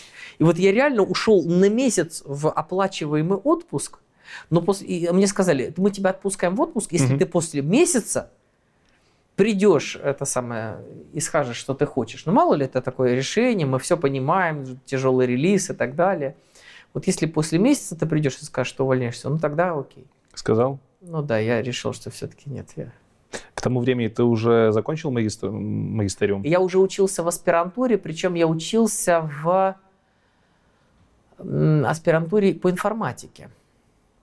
Так. Это был доцент Тормасов, э, он сейчас э, в Казани, там в Иннополисе, ректор. Вот, а тогда он был доцент у нас на кафедре, и он был, собственно, в виртуоза такой главный от науки, что называется, человек, который рассказывал, давайте сделаем это вот так, а давайте вот так. Но у меня научная работа не шла совсем. То есть меня, на мне пахали, мне надо было пахать, ценность этого была очень высокая, деньги они какие-то прям платили, ну, рыночные очень хорошие деньги были. Вот, но в итоге, что хочу сказать, что я задолбался просто. Наука не двигалась, аспирантура вот стояла впустую, да, я какие-то фило- я увлекся философией. А еще интересно то, что я э, стал христианином. Это был у меня вопрос на конец, но раз ты затронул, то давай расскажи, как так произошло. Потому что физик, программист... Или физик элементарных частиц причем, да? Да, и человек, который в вере. Это очень необычная история. Я уже к этому моменту, собственно, и физику сильно изучил, и там всякие ядерные вещи, вот, и философию даже какую-то изучил. И стал я верующим на шестом курсе, на самом-самом последнем курсе физтеха. А, я никогда не отрицал ничего Ну, христианского. агностицизм, как бы. Ну, относился к этому как бы... Ну, мне было приятно, что христианство точно так же, как наука, плохо относится к оккультизму. То есть я всегда знал, что если там какой-то бред и шизофрения, то и наука скажет, что это фигня, и там священники, вообще православие скажут, что это тоже это... У тебя родители были религиозные ребята? Нет, Так, Нет. хорошо. абсолютно. Что повлияло на то, что ты пришел в религию? Но это личное событие. Я бы Окей. даже сказал, что оно некое... Это такое- какое-то событие было. Да. Все. И э, я потом осознал, что я... У меня был период такой небольшой, неофитства, когда я ощущал, вот, я слушал профес- э, профессора Осипова Алексея Ильича, его лекции послушал, которые для священников он читал там в э, Московской духовной семинарии Академии. Вот я послушал их звукозаписи, вот я все осознал, вот я сам пришел такой умный, пришел к вере. Потом я так подумал, нет, все-таки молиться-то я стал все-таки немножко раньше. Мгм. А потом так, стоп, а крестик-то я повесил еще раньше, потому что бабушка сказала, что надо носить крестик. Я как-то ее послушался, думаю, ну, меня Бог поймал. Он меня как бы вот заранее как бы улавливал, потому что я грешил-то свободно. То есть у меня был совершенно, что хочу, то ворочу в своей жизни. Вот. Но а, он вот меня как бы подобрал, то есть за какие-то добродетели, как за ниточки. Да? Там у меня было, например, уважение к старшим. Я ездил к своей бабушке Зое в город Мещовск за к черту на куличке 6 часов автобусом. Вот, чтобы ей покопать картошку, которая мне не нужна, ничего, и ей, может, не особо... Ну, ну, это уважение, это же... да, это- да, проявление уважения. Вот, вот Культура. через это уважение я, там, она, когда у меня были какие-то тяжелые состояния на грани полусумасшествия, да, я э, вспомнил о том, что она меня научила молитвам наизусть. Мгм. То есть она мне сказала, так, отче наш надо знать. А еще я знал самую короткую молитву. Господи Иисусе, помилуй меня грешного. Господи Иисусе Христе, Сыне Божий, помилуй меня Так. грешного. Да? И вот монахи ее четко и так раз перебирают там четочку и читают вот себе. И вот у меня вот накрывало меня периодически, и там ни аутотренинг, ни попытка заснуть, ничего не помогает. Я помню, как вот я спасался тем, что просто читал молитву Иисусову, и это вот потихонечку так раз. У так вот. тебя не было резонанса? Не резонанса, Оказывается, а все диссонанса? это было до того, как я стал верующим. То есть я этим пользовался, еще не осознавая до конца. Но ты же работал с физикой элементарных частиц. Если тебе интересно, я тебе расскажу. Есть такая теория электрослабого взаимодействия Глашова, Вайнберга, Салама. Так. Она а, одна из великих теорий великого объединения. Это над которой э, Герловин в свое время работал, такой товарищ. Ну, я не знаю Так. ну, деталей, вот, это но Грааль в физике, в мире физики. одна из вещей, которые там возникают. Есть такая штука, как Лагранжан. Лагранжан – это математическая функция, которая показывает, позволяет нам построить э, уравнения механики или квантовой механики, да, Мгм. соответственно, которая позволяет нам этот Лагранжан привести к минимуму, и каждая система стремится к минимуму Лагранжана. Вот. И а, так вот в теории великого объединения получается так, что мы вводим этот самый бозон Хиггса, Мгм. а, по сути, именно она стоит за стандартной моделью. Так называемой стандартной моделью, собственно, основных по-настоящему элементарных частиц. Это три кварка, ну, чет- шесть кварков, да, три поколения кварков, да, там эти э, электрон, мион, таон, там, ну и нейтринки. Короче, еще раз. э, Вот, короче, теория великого объединения состоит в том, что вот мы этим, а, в частности, а, введением, бозон, введением бозона Хиггса мы основным бозоном фотону Z0, W плюс W минус раздаем массы. Мгм. И мы этим четырем, есть четыре так называемых псевдоголдстоновских бозона, которые, будучи так называемом квантомеханическом смешении, да, они смешиваются и дают нам нужный бозон. Либо один, либо второй, либо третий, либо четвертый. Это стабильное состояние, которое мы наблюдаем. Мгм. Вот. И, а, соответственно, наш мир, наша природа, да, она должна была выбрать какое-то состояние. И этих состояний, я сейчас эту теорию уже плохо помню, прям совсем плохо. И тогда-то эту математику слабо сек. Но тем не менее. Так вот, этих состояний на самом деле континуально много. Континуально. Континуально, то есть их бесконечно, не в смысле даже раз, два, три, четыре, пять бесконечно, Мгм. а в смысле бесконечно плотно. Так. Вот как вот чисел в, на, там, ну, от нуля до единицы бесконечно много чисел. Да? Случайное число от нуля до единицы по-настоящему случайное с бесконечным количеством знаков после запятой. Вероятность в него попасть, угадать ноль. Да. Вот чисто, да, вот ровно попасть в то число. Да?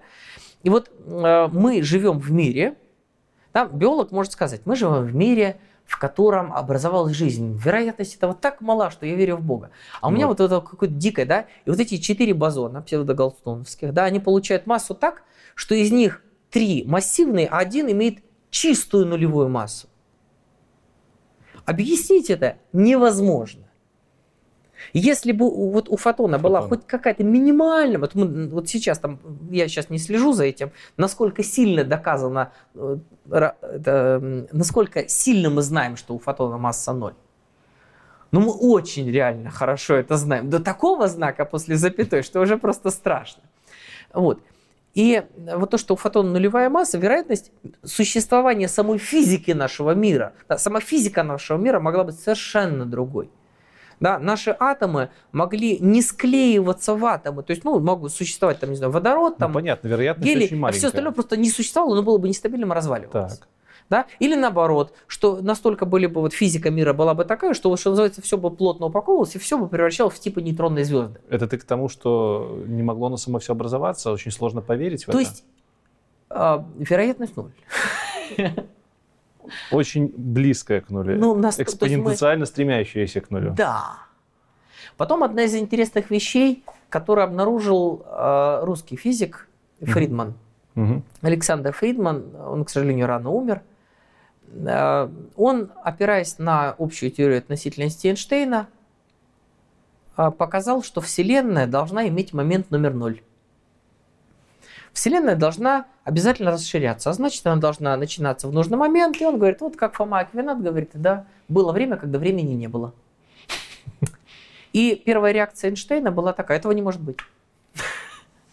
Он где-то ошибся, это не может быть. У Эйнштейна была другая модель стационарной Вселенной, которая, да, пожалуйста, все равнения он выписал свои, да, в которых там гравитация, ну, я сейчас не буду углубляться. Короче, Вселенная имеет а, фиксированный радиус свой, да, фиксированный размер, вот, и сама сама вот такой пребывает.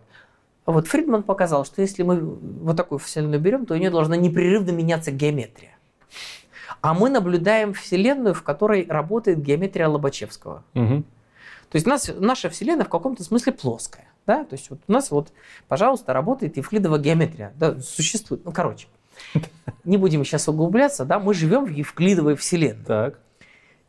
Вот, соответственно, чтобы не менялась там какая-то константа соответствующая, да, чтобы она не росла, не убывала, да, чтобы мы жили не в Римановой Вселенной, не, в- не во Вселенной Лобачевского, да, с такой геометрией, да, Вселенная должна расширяться.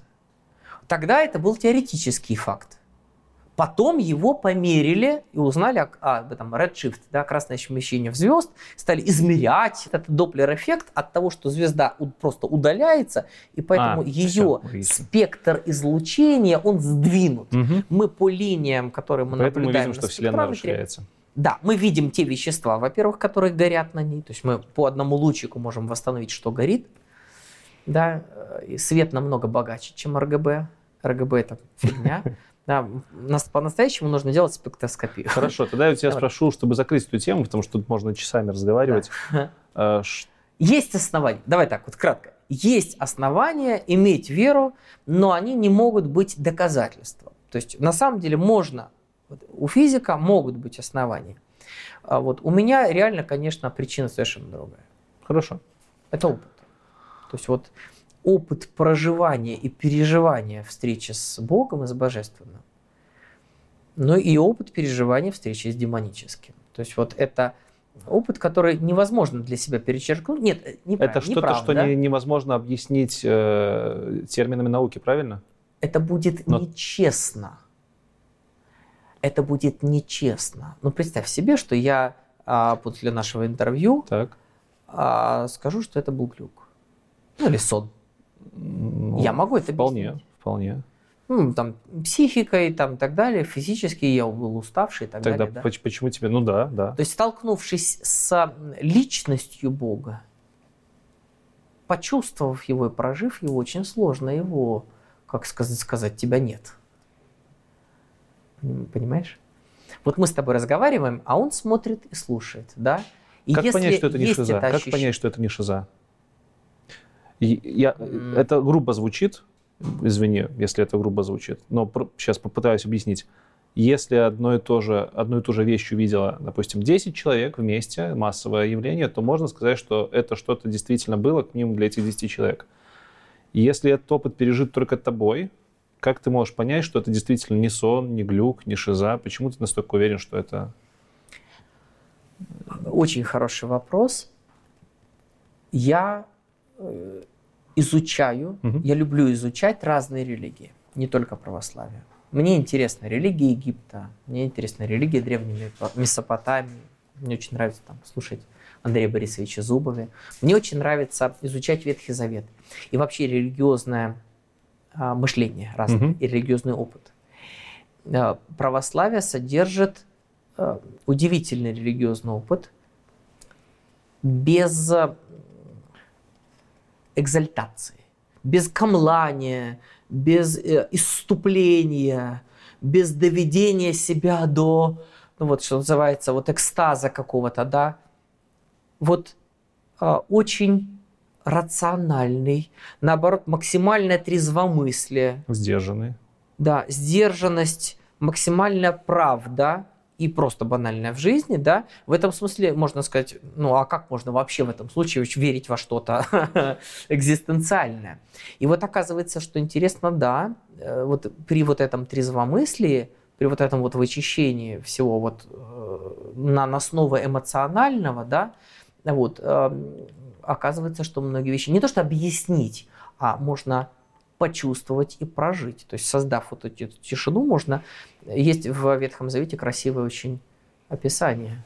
Один пророк упрашивает Бога, чтобы он ему явился. Упрашивает, хочет, я сейчас не помню, как его зовут.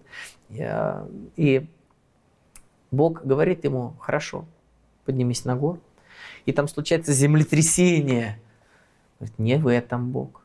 Буря! Не в этом Бог. И тут дух хладотонк, легкий ветерок такой. Да, вот Бог присутствует таким как бы вот тихим ветерком. А, Дело в том, что даже если рассматривать теорию вероятностей, а, вот мы выбросим какое-то количество раз монетку. Насколько вероятнее, что мы выбросим ее 10 раз орлом, Так. чем а, орел, решка, решка, решка, орел, решка, орел, орел, решка. Ну, вот какой-то вот набор. Мгм. Ну, вот мы в нолике единички. Все единички или 0, 1, 1, 0, 0, 0, 1, 0. Вот что вероятней? Я, мне кажется, и то, и то одинаково вероятно Вот в должно быть. том-то и фишка. Но есть такое ощущение, «М, ну это случайная последовательность, а это с последовательностью какая-то, ой, что-то странно. Но она для нас. э, А на самом-то деле она настолько же вероятна. Просто мы ее смотрим как-то статистически. Вот. И на самом деле интересно то, что а, мы многие вещи, может быть, интегрально не замечаем. Вот как если смотреть на проводник с электрическим током. Ну, понятно, что на самом деле электронно-квантово-механические частицы, да, их нельзя просто так смотреть. Да? Но если бы представить себе, что мы можем их наблюдать, Так. ну или даже воздух, который двигается ветром куда-то, да, вот Ну, можно что видеть, э, да. его как-то еще можно наблюдать, да, мы Мгм. можем атомы наблюдать. Вот, а, то мы что увидим? Что они летают туда-сюда. Бронерское движение. Какой-то, да, фигня какая-то происходит, что-то двигается. Вот этого общего движения ветра мы на микроуровне не заметим. Я Мы понял, многих что это. вещей не замечаем, когда смотрим вот так. То есть, да, нужно смотреть на лес целиком. Да. Бог разговаривает с людьми через их судьбу, Бог разговаривает с человечеством через историю. Есть и непосредственно вот личное, да, вот в течение дня, да, вот Мгм. что-то. Но очень многие вещи происходят, вот как бы вот его можно почувствовать в своей жизни, как некий вот замысел. А египтянин сказал бы как К свое, да, вот со- соответствовать своему К, некий замысла, почувствовать свой замысел о тебе, да, почувствовать какую-то энергию в тебе, которая от Бога дана. Но это все какие-то вот вещи. А еще раз говорю, тот человек, который столкнется с ним как с личностью, ну, с большой буквы L, да, потому что его нельзя назвать личностью, да, в том смысле, как вот. Вот у меня есть такой тоже образ программистский, да, Бог вычисляет этот мир. Не Бог в мире, а мир в Боге. В этом смысле язычество невозможно. В таком мировоззрении язычество То недопустимо. есть э, Бог — это некая виртуальная машина, в которой работает мир?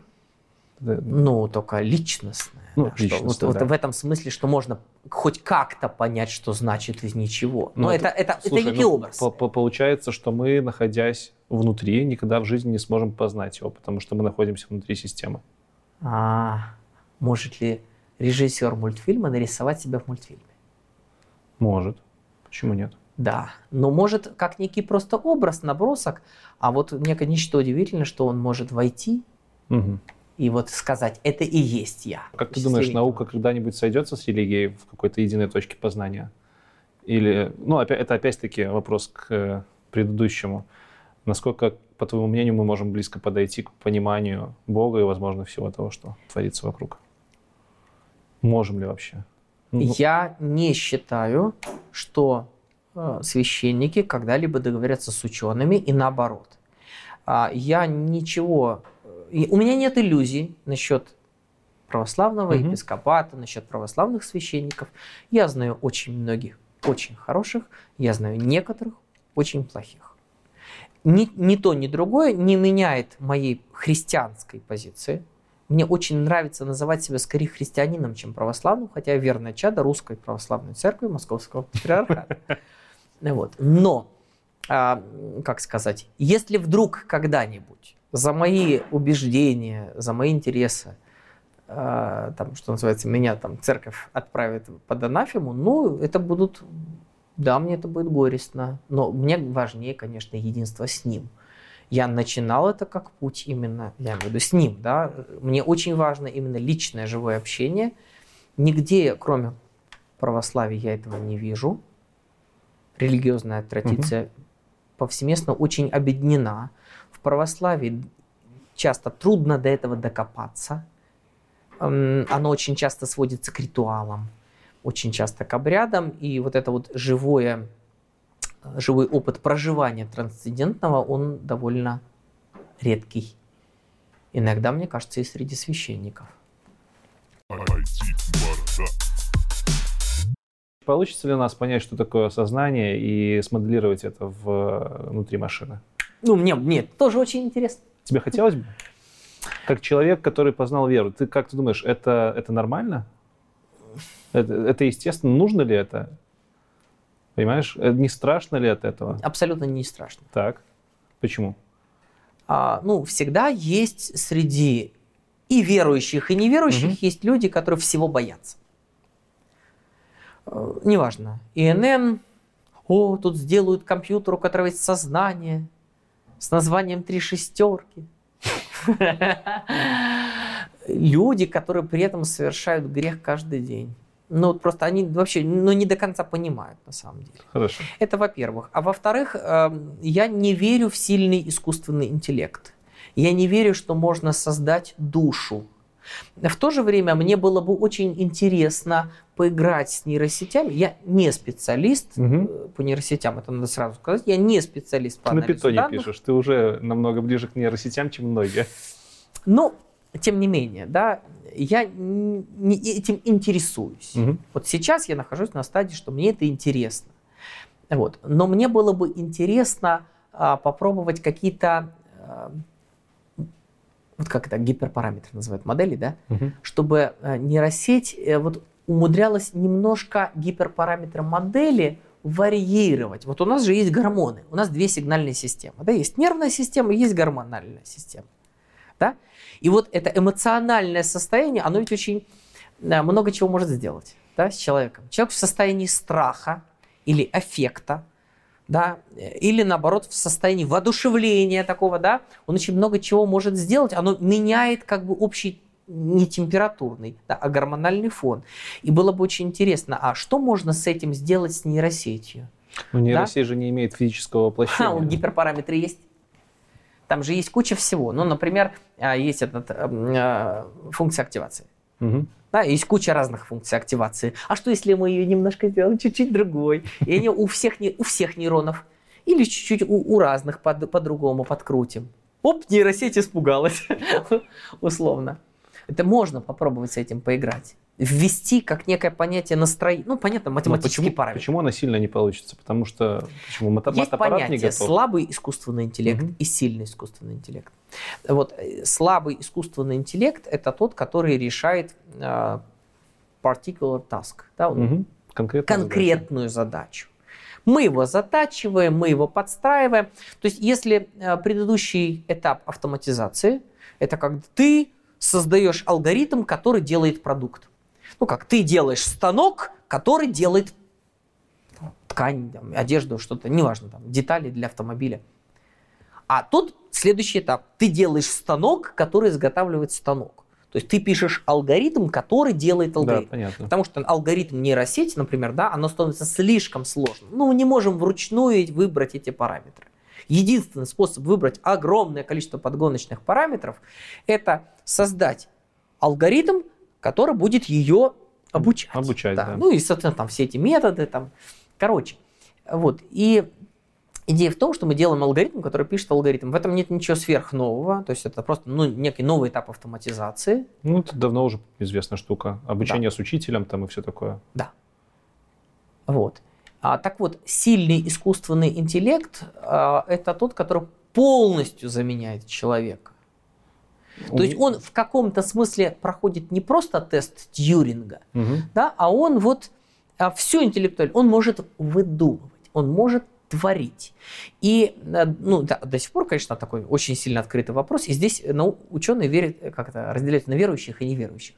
На самом деле во многих вещах, в физике в той же, а, в той же квантовой механике, которой, казалось бы, много-много десятков лет, скоро сто лет будет квантовой механики. Вот в ней есть люди, которые верят в множество вселенных, которые каждый раз при измерении разделяются. Это очень такая оккультная теория. И ты чуть ли не вот можешь сконцентрироваться. И вот, я сейчас, я хочу, чтобы светофор загорелся зеленым. Я недостаточно верил в это. Ну, то есть вот есть люди, которые искренне верят, что я Бог. Ну, в каком-то смысле Бог я... в своей жизни. Нет, ну, ну Вообще. я есть, есть единственный, а весь мир существует в моем воображении, Понятно. да. Ну, как есть же такая индуистская, там, да, я растение, Слушай, ну да. которое доживает последнюю секунду своей жизни в желудке какого-то животного, э, и его сок вызывает галлюцинации. Ты же знаешь, слушай, ну, э, это, с одной стороны, смешно, с другой стороны, есть же и доказательства некоторых таких теорий. Взять тоже дифракцию на решетках с наблюдателем. Наверняка ты знаешь про этот опыт. Виртуальность мира. Тут, короче, можно Нет, привести сколько нет, тут угодно. нет доказательств. Э, Дело в том, что это относится, надо разделять физику и метафизику. Есть физика, Так. а есть надфизические построения. Иногда их делают ученые. Вот есть замечательный ученый Менский. Мгм. Он был замечательным ученым физиком, и как ученый физик он, в принципе, им остается. Но его прям вот... Вот реально он... Я, может быть, опять же, немножко преувеличиваю, меня начнут ругать. Субъективное Пускай, мнение. имеет субъективное мнение, да, но я считаю, что его метафизика, которую он строит поверх квантовой механики и, собственно, квантовой теории поля, она, а, как сказать, очень сильно завязана, ну, между прочим, есть и православные некоторые товарищи, которые, в принципе, вот в ту же дуду дуют. Вот, э, А вот. Все роды. всё такое. Да, у меня вот мы с другом общались, Мгм. который занимается, он более глубоко занимается физикой частиц, чем я еще более глубоко. Вот, и что, собственно, у нас есть своя интерпретация тем, как квантовая механика легко сочетается, без всяких проблем сочетается с наличием Бога, с наличием личностей. Личность это же очень крутая вещь. Потому что если я сейчас начну кидать монетку, а почему я не должен верить, что монетка это личность? А вдруг эта монетка на самом деле это живое существо? И каждый раз, когда она сообщает нам нолик или единичку, ну я сразу ноликом и единичкой обозначаю, она нам сообщает какие-то свои, или я принимаю сигналы из дальнего космоса, и вот в этих шумах, а вдруг это на самом деле личность? У меня есть черная А коробка, пока ты не можешь с ней взаимодействовать, тебе глубоко фиолетово, личность это или нет. а если она предсказывает мне будущее? Я в это искренне верю, как эти оккультные всякие оракулы, да, всякие. Вот на самом деле а, доказать мы это ведь тоже не можем, да? Мгм. Потому что монетка не личность, очень сложно. Да? А, И э, что личность, она как-то проявляет себя. А почему мы не являемся чистым, что называется, физическим, как сказать, а, почему мы не подчинены тупо физическим законам? Почему мы не являемся тупо э, всем, Может, простите за слово тупо, почему мы не являемся примитивно всем, чему нас обучили? Да потому что мы пока мало знаем. Для того, Нет. чтобы... Ну, есть человек как некий алгоритм. То есть он накопил в себе нечто и это же переизлучает. А, ну да, так, есть- так и есть. Нет. ты- ты- ты з- Хочется верить в наличие собственной личности. Ну, мы же знаем, что слепые люди от рождения, они не видят снов. Потому Ну что, что? у них не было опыта взаимодействия с окружающим видимым миром. Может быть, и тут как-то... Люди искренне верят во все времена в наличие Мгм. в себе настоящего трансцендентного начала. Мгм. По-настоящему трансцендентного. Которое не принадлежит этому миру, которое не подчиняется законам физики, не вот, эм, которое имеет некую свободу. Случайность и детерминизм не равно свобода. Свобода обязательно является чем-то третьим. И вот наличие квантово-механических случайностей, наличие того, что этот мир, он не детерминативен, да, он в целом вроде бы случайен, да, то есть случай, квантово-механическая случайность, абсолютная реальность, ну, в смысле, что она, опять же, измерена, да, мы не, точно знаем, что нет скрытых параметров. Случайность измерена.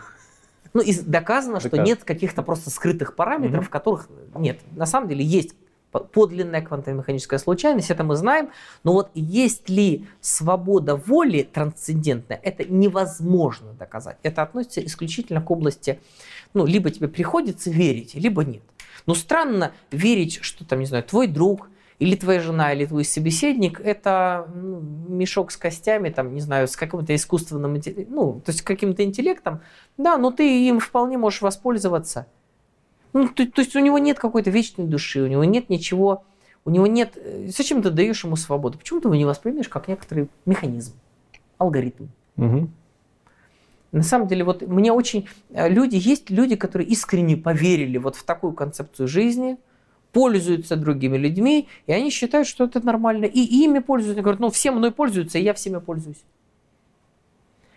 То есть вот если вот опуститься на уровень, я не говорю на уровень, как сказать, вот молекул атомов, да, ну, уровень животного, да, очень, очень высокоразвитого, очень высококультурального, но все-таки вот некого животного, которого все реакции запрограммированы, может быть очень сложно. Может быть, они вот с искусственным интеллектом, с обучением, там, всем. Ну, ну, ты разделяешь понятие самосознания и души, я так понимаю. Вот минут пять назад, если мы вернемся, э, сознание и душа, сознание и душа, сознание и душа, я не готов. э, интеллект, окей. Хотя, ладно, ладно. Интеллект уже- и это- сознание разные, вещи. Разные вещи. Интеллект и сознание разные вещи. Мы никогда не узнаем, сознает ли себя искусственный интеллект или нет.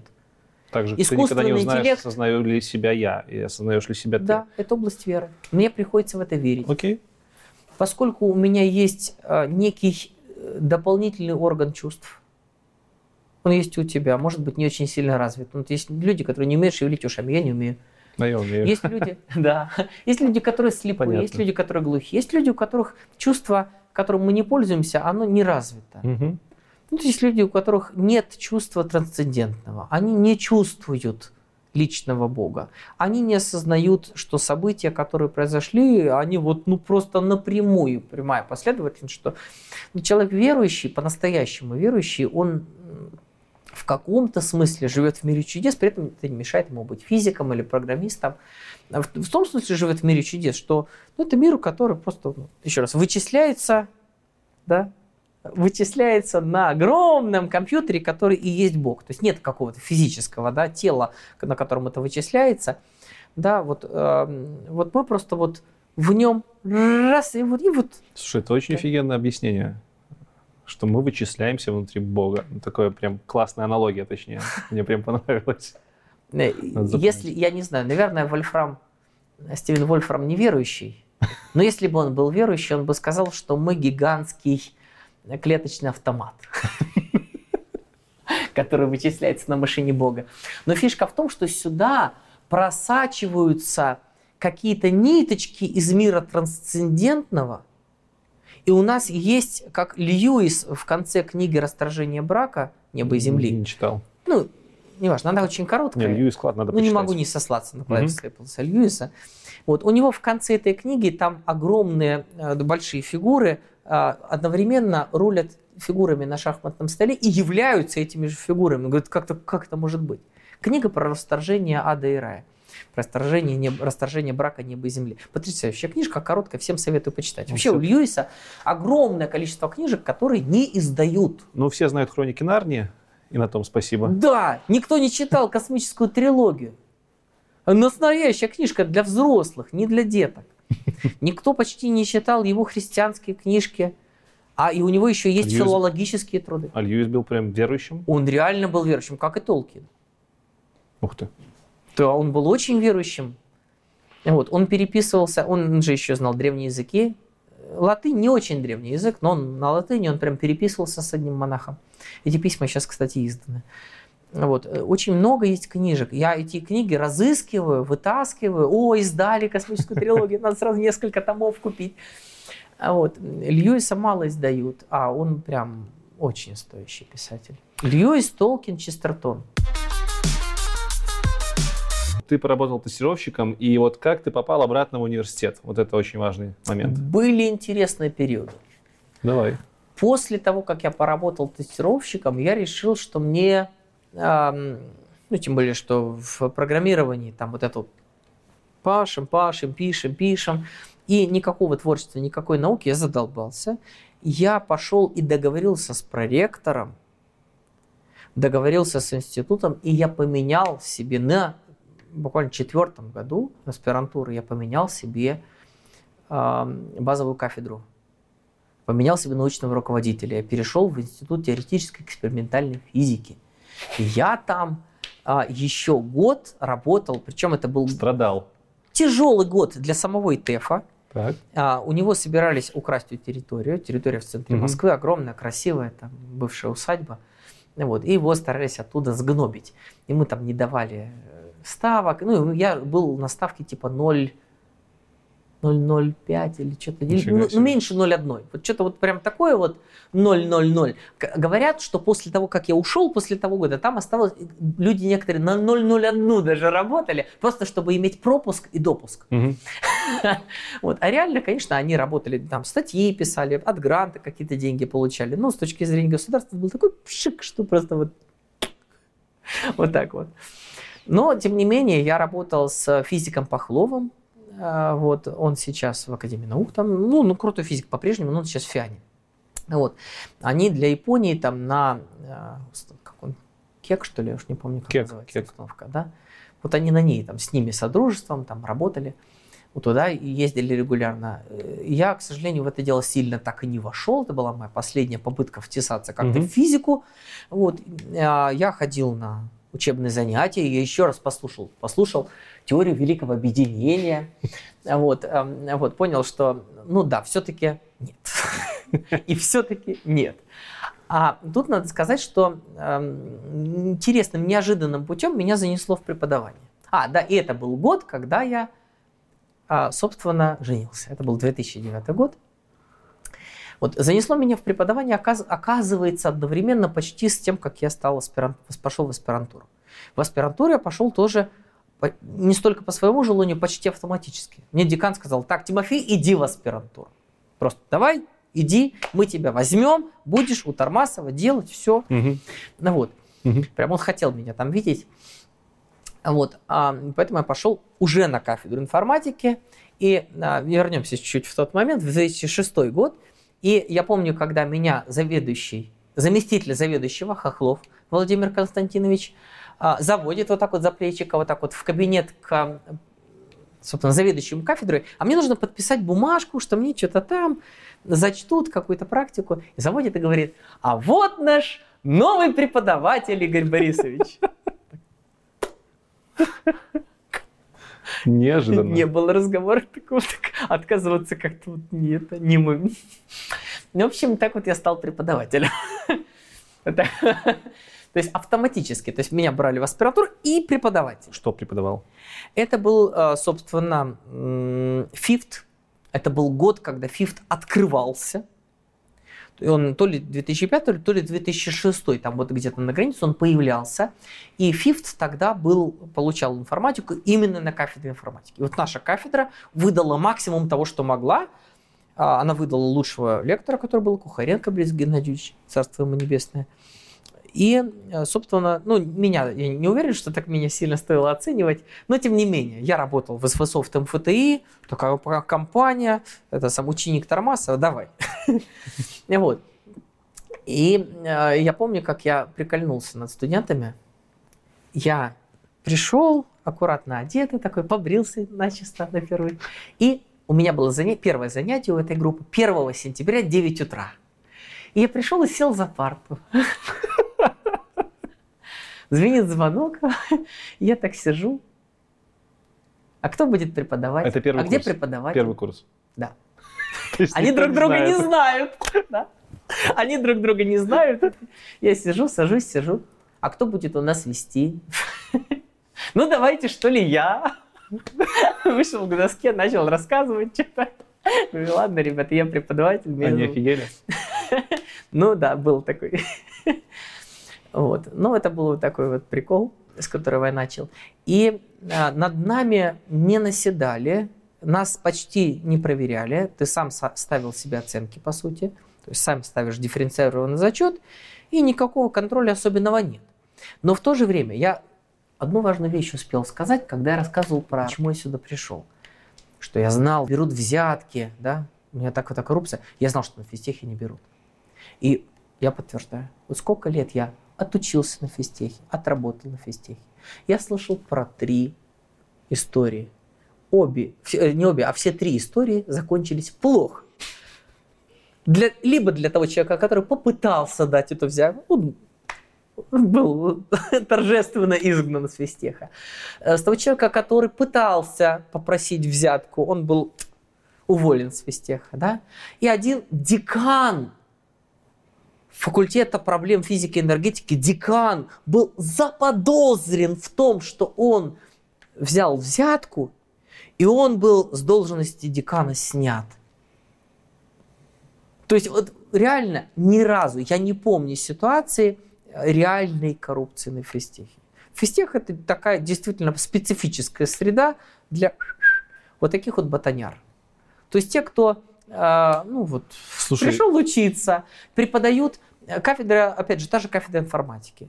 Зарплаты не ахти какие. Я все время сейчас бьюсь за повышение зарплат. Да, у меня появились, ну, по сути, подчиненные преподаватели. Я, я набираю новых людей, да, и я сразу им говорю, ребят, ну, слушайте, вы за что? За зарплату? Я вам скажу, у нас вот такая зарплата, да? Вот примерно такие ставки. Вы вот столько будете получать. Если мы сможем вам наковырять полставки. А то, скорее всего, 0,4. Ну, слушайте, как, как сможем? Да, Один год вам будет какая-то чуть-чуть повышенная, то, что вы молодой специалист. Потом нет, ну, мы будем благодарны вам, если вы придете на год. Вот. Два, два вопроса, которые я могу потом забыть. Начнем с последнего. Окей, ты сказал, что зарплаты какие есть, такие есть. В твоей речи слышно, что преподаватели вы просите прийти. У преподавателей имеют опыт разработки, наверное. Ну, либо программировать умеют. Ты Да. умеешь программировать неплохо. Это отдельный вопрос, сейчас давай судим.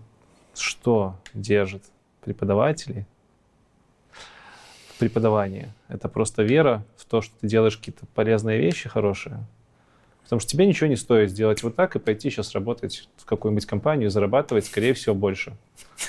Наверное, я не знаю. Ну, во-первых, это непрерывный поток, который не то, что я там где-то резюме вывешиваю, да, это непрерывный поток, который приходит, доходит, долетает какая-то волна, пишут письмо, а давайте вы переселитесь в Польшу и будете там, а давайте еще что-то. Вот. Но сейчас это как во- волна чуть-чуть стихла, слава богу. А, Это альтруизм с какой-то стороны. Есть несколько причин, которые я называю людям, когда они приходят преподавать, когда я их приглашаю преподавать. Первое мы не разыскиваем преподавателей, ну, сильно, по крайней мере, не разыскиваем их на рынке. Я точно знаю, что преподавателей не удастся найти из какого-то педагогического вуза бесполезно. Это точно не те люди, которые нам нужны. По сути, единственный способ э, получить хорошего преподавателя – это воспроизводство. То есть те, кого ты отучишь, они же придут преподавать. Есть некая проблема, когда ты начинаешь новый учебный курс с новой какой-то идеей, с новой традицией преподавания, э, у тебя нет выпускников, ты где-то надыбаешь, да, найдешь, продержаться лет там 5, да, и ты лет 5-6, и у тебя потихоньку начнут приходить твои выпускники. Угу. Вот, то есть в основной ресурс вот оттуда.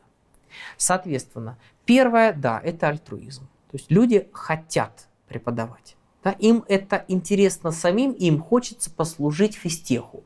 На самом деле у самих физтехов, у самих, я называю тогда студентов и выпускников МФТИ и преподавателей МФТИ, я их называю собирательно физтехами. Есть старое слово физтеховцы, сейчас принято говорить физтехи. Угу. Так вот, есть патриотизм. Физтехи, они искренне верят, что физтех это классное, это лучшее место. Я наверное, остаюсь патриотом физтеха. Немножко у меня этот патриотизм угас, он у меня был намного уже. Я считал, что только ФОПФ, а все остальные факультеты отстой. И мы так, это, кричали из окна там напротив этому общежитию, кричали «Факи, чудаки!» А они нам кричали «Фапфы топоры». Вот, я помню вот этот вот такой лжепатриотизм. Вот. Потом, когда я начал выезжать со студенческим театром на физфак МГУ, в Белорусский госуниверситет на физфак, я стал понимать, да, да, там тоже люди, да, и в других вузах есть люди, там тоже учатся, в принципе. Вот. Но все равно физтех лучше. Вот. Э, до какой-то степени, наверное, такой, ну не шовинизм уже, да, я очень угу. уважительно отношусь ко всем, но такой вот патриотизм у меня остается. Я считаю, что физтех это, наверное, лучшее место для тех, кто это тянет, для тех, кому это по душе, и, может быть, даже не для программистов. То есть, вот, э, ну, есть Фифт, Фифт это, опять же, своя кухня. Я там преподавал, но потом он ушел с кафедры информатики. И там, кстати, я не преподавал ассемблер. Там не было ассемблера, там был C, C++ тогда. А КОС там появился чуть позже, и это была уже другая кафедра. Я имею в виду архитектура компьютеров. Ладно, насчет чего мы говорили? Мы говорили Про причины преподавать. Причины преподавания. Вот. Первое, да, это некий альтруизм. Но мой опыт показывает, что он угасает. А, люди не могут из альтруизма долго преподавать. Это проходит год, два, и они уходят. Блин, Три, вот может быть. Ты-то преподаешь уже сколько? Десять? Есть другие причины. Есть вторая причина неприятная – безысходность. Бывают преподаватели, которые залипли – Угу. И бывает их очень тяжело турнуть. Ну, я в кавычках говорю. Да, и приходится а, как-то перетряхивать. Да? Залипли, в смысле, они сами не могут Они уйти? преподают, но Или... они преподают какой-то свой учебный курс. А, короче, они... их из системы сложно вывести. Да. Понятно. Ты не можешь перечеркнуть человека. Так и тебе-то какая разница? Тебе вот, конкретно тебе, человек, который а... преподает вот здесь сейчас, какая разница, что кто-то залип? Или ты имеешь в виду, что ты залип? Мне важно сейчас я за то, чтобы развивались учебные программы и развивались сами студенты. Угу. Я хочу, чтобы они получали по информатике, по программированию то, что им действительно нужно. Про это тоже сейчас поговорим. Но начать с того, что преподаватель бывают изредка, когда им некуда идти. Надо постараться дать либо преподавателю путь к развитию, впихнуть его в какой-то учебный курс, где будет некомфортно, где он вынужден будет начать учиться либо новому языку, либо новой технологии, либо чему-то еще. То есть прям вот создать ему проблематизацию. Угу. Изредка мне удается, э, наверное, самые успешные административные какие-то находки. Ну, я не администратор, у меня нет никакой должности, которую я занимал в этом смысле, да, но фактически мне приходится некоторые вопросы решать. Вот самые успешные кейсы – это когда я человека, который а, интеллектуально залип и, наверное, даже вот ниже становится постепенно, да, я его заставляю попасть в проблему проблематизации, мотивирую к развитию, заставляю изучить новый язык, да, и как-то либо возвращаю к преподаванию у нас, либо даже если он уйдет, то это будет совершенно другой разговор, да, он пойдет почти в любой вуз, и все будет нормально. Мгм. То есть, если это у нас отстойник, да, ну, отстойный преподаватель, да, а там это будет вообще супер круто. То есть, вот надо, на- надо понимать о том, что преподавателей надо, как сказать, как некую социальную среду подращивать. Тоже мне есть что по этому поводу сказать.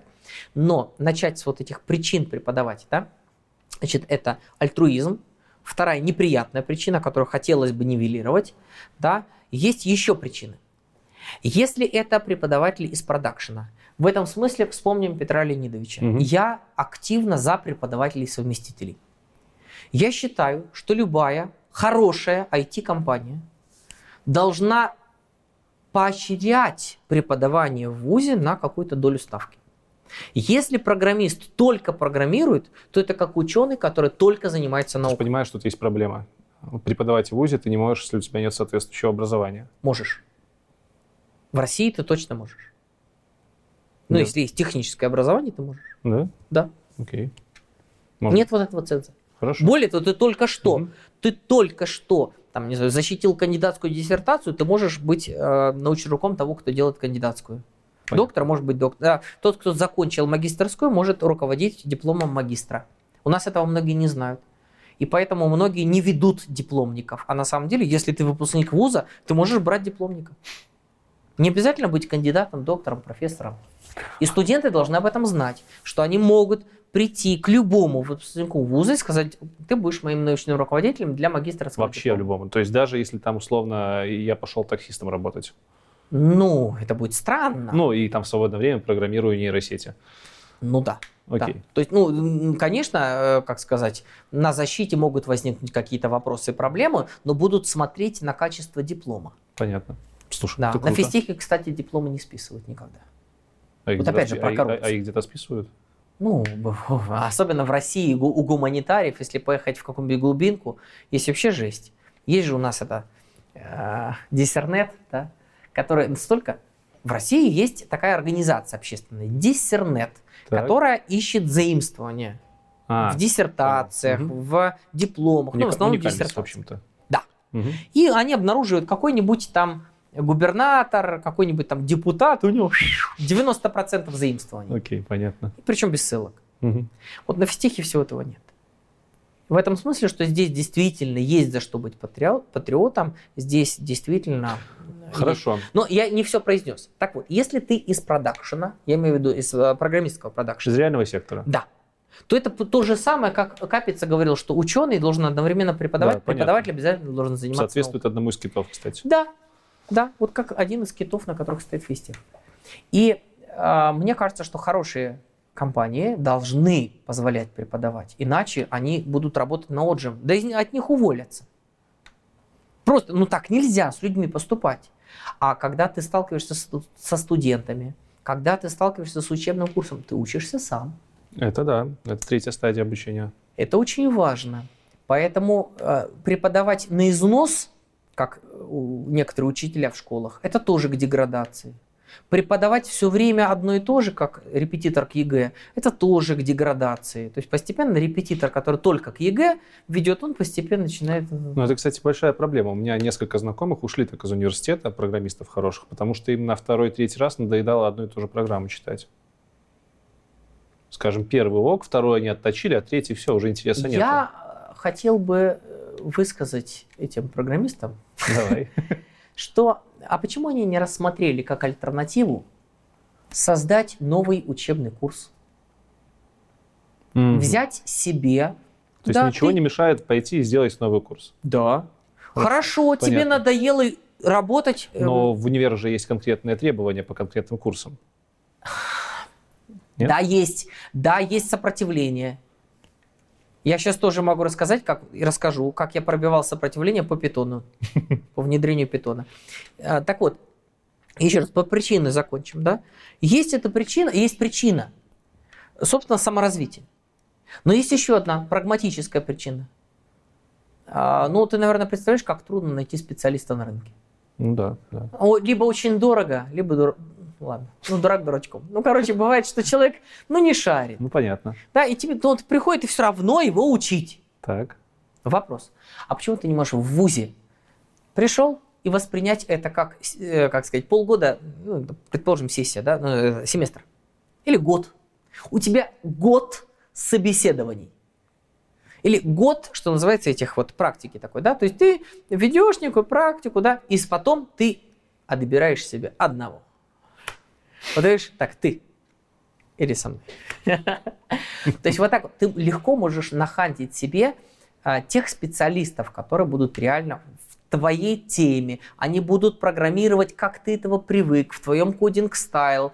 Это просто готовые кадры. То есть э, как Ну, такой headhunting. Нет, это, headhunting. это хорошая идея, но они же тебе могут сказать, извини, но Да. мы не патриоты. Да. Но у тебя есть доступ к тому, да более того, если ты преподаешь с изюминкой, если ты а, как-то более-менее хоть кого-то завлекаешь, Мгм. да, то в результате эти люди за тобой готовы идти. Ну, То да, есть ты для них согласен. как пастырь для овец. Да, и они такие, о, круто, давай сейчас. Да, они, естественно, есть текучка, и в принципе на рынке, в кадрах есть текучка, но ты, поскольку ты преподаешь, допустим, я за совместительство. Я не считаю, что нужно Но ты сам преподавать на износ. совмещаешь, кстати?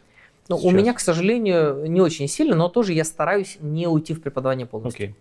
Для меня важно, чтобы я вот что-то новенькое притаскивал, выцеплял там, из науки, с... э, Ну, к сожалению, вот я не могу сейчас совмещать с продакшеном, я считаю, что невозможно в данный момент, да, но вот с наукой скорее. Мгм.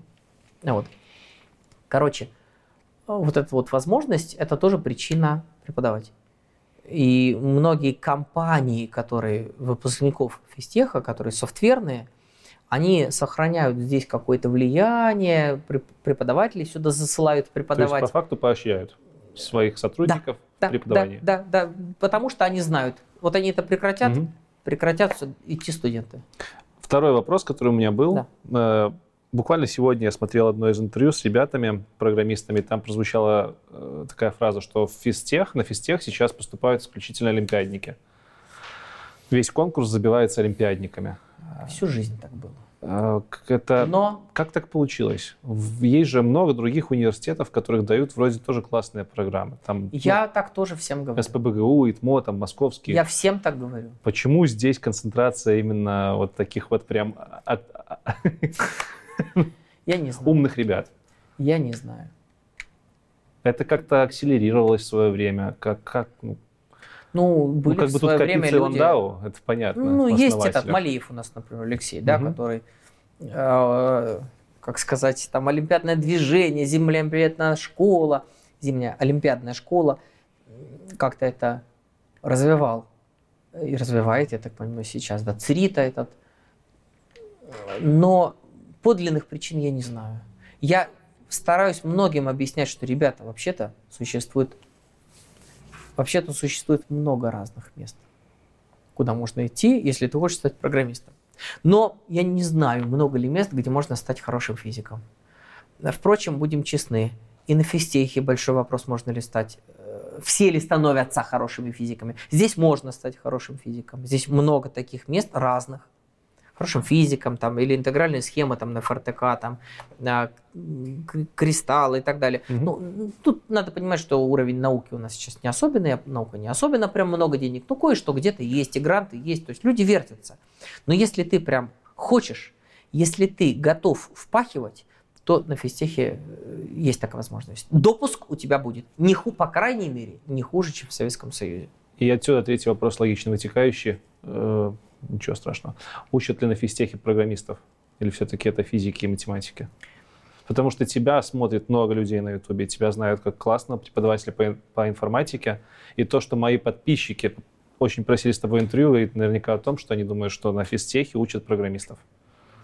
Это так? На физтехе есть два факультета. Они сейчас объединились в одну физтехшколу. Мгм. ну, тут модные перестановки какие-то. Факультеты сами хотели бы остаться факультетами.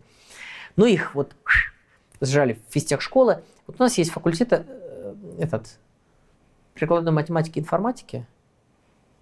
Да? Эм, э, как он, господи? ФИФТ. Да, инновации высоких технологий. Ну, по сути, вот он вот по информатике, да. А, И есть еще ФУПУМ. управление прикладной математики. Мгм.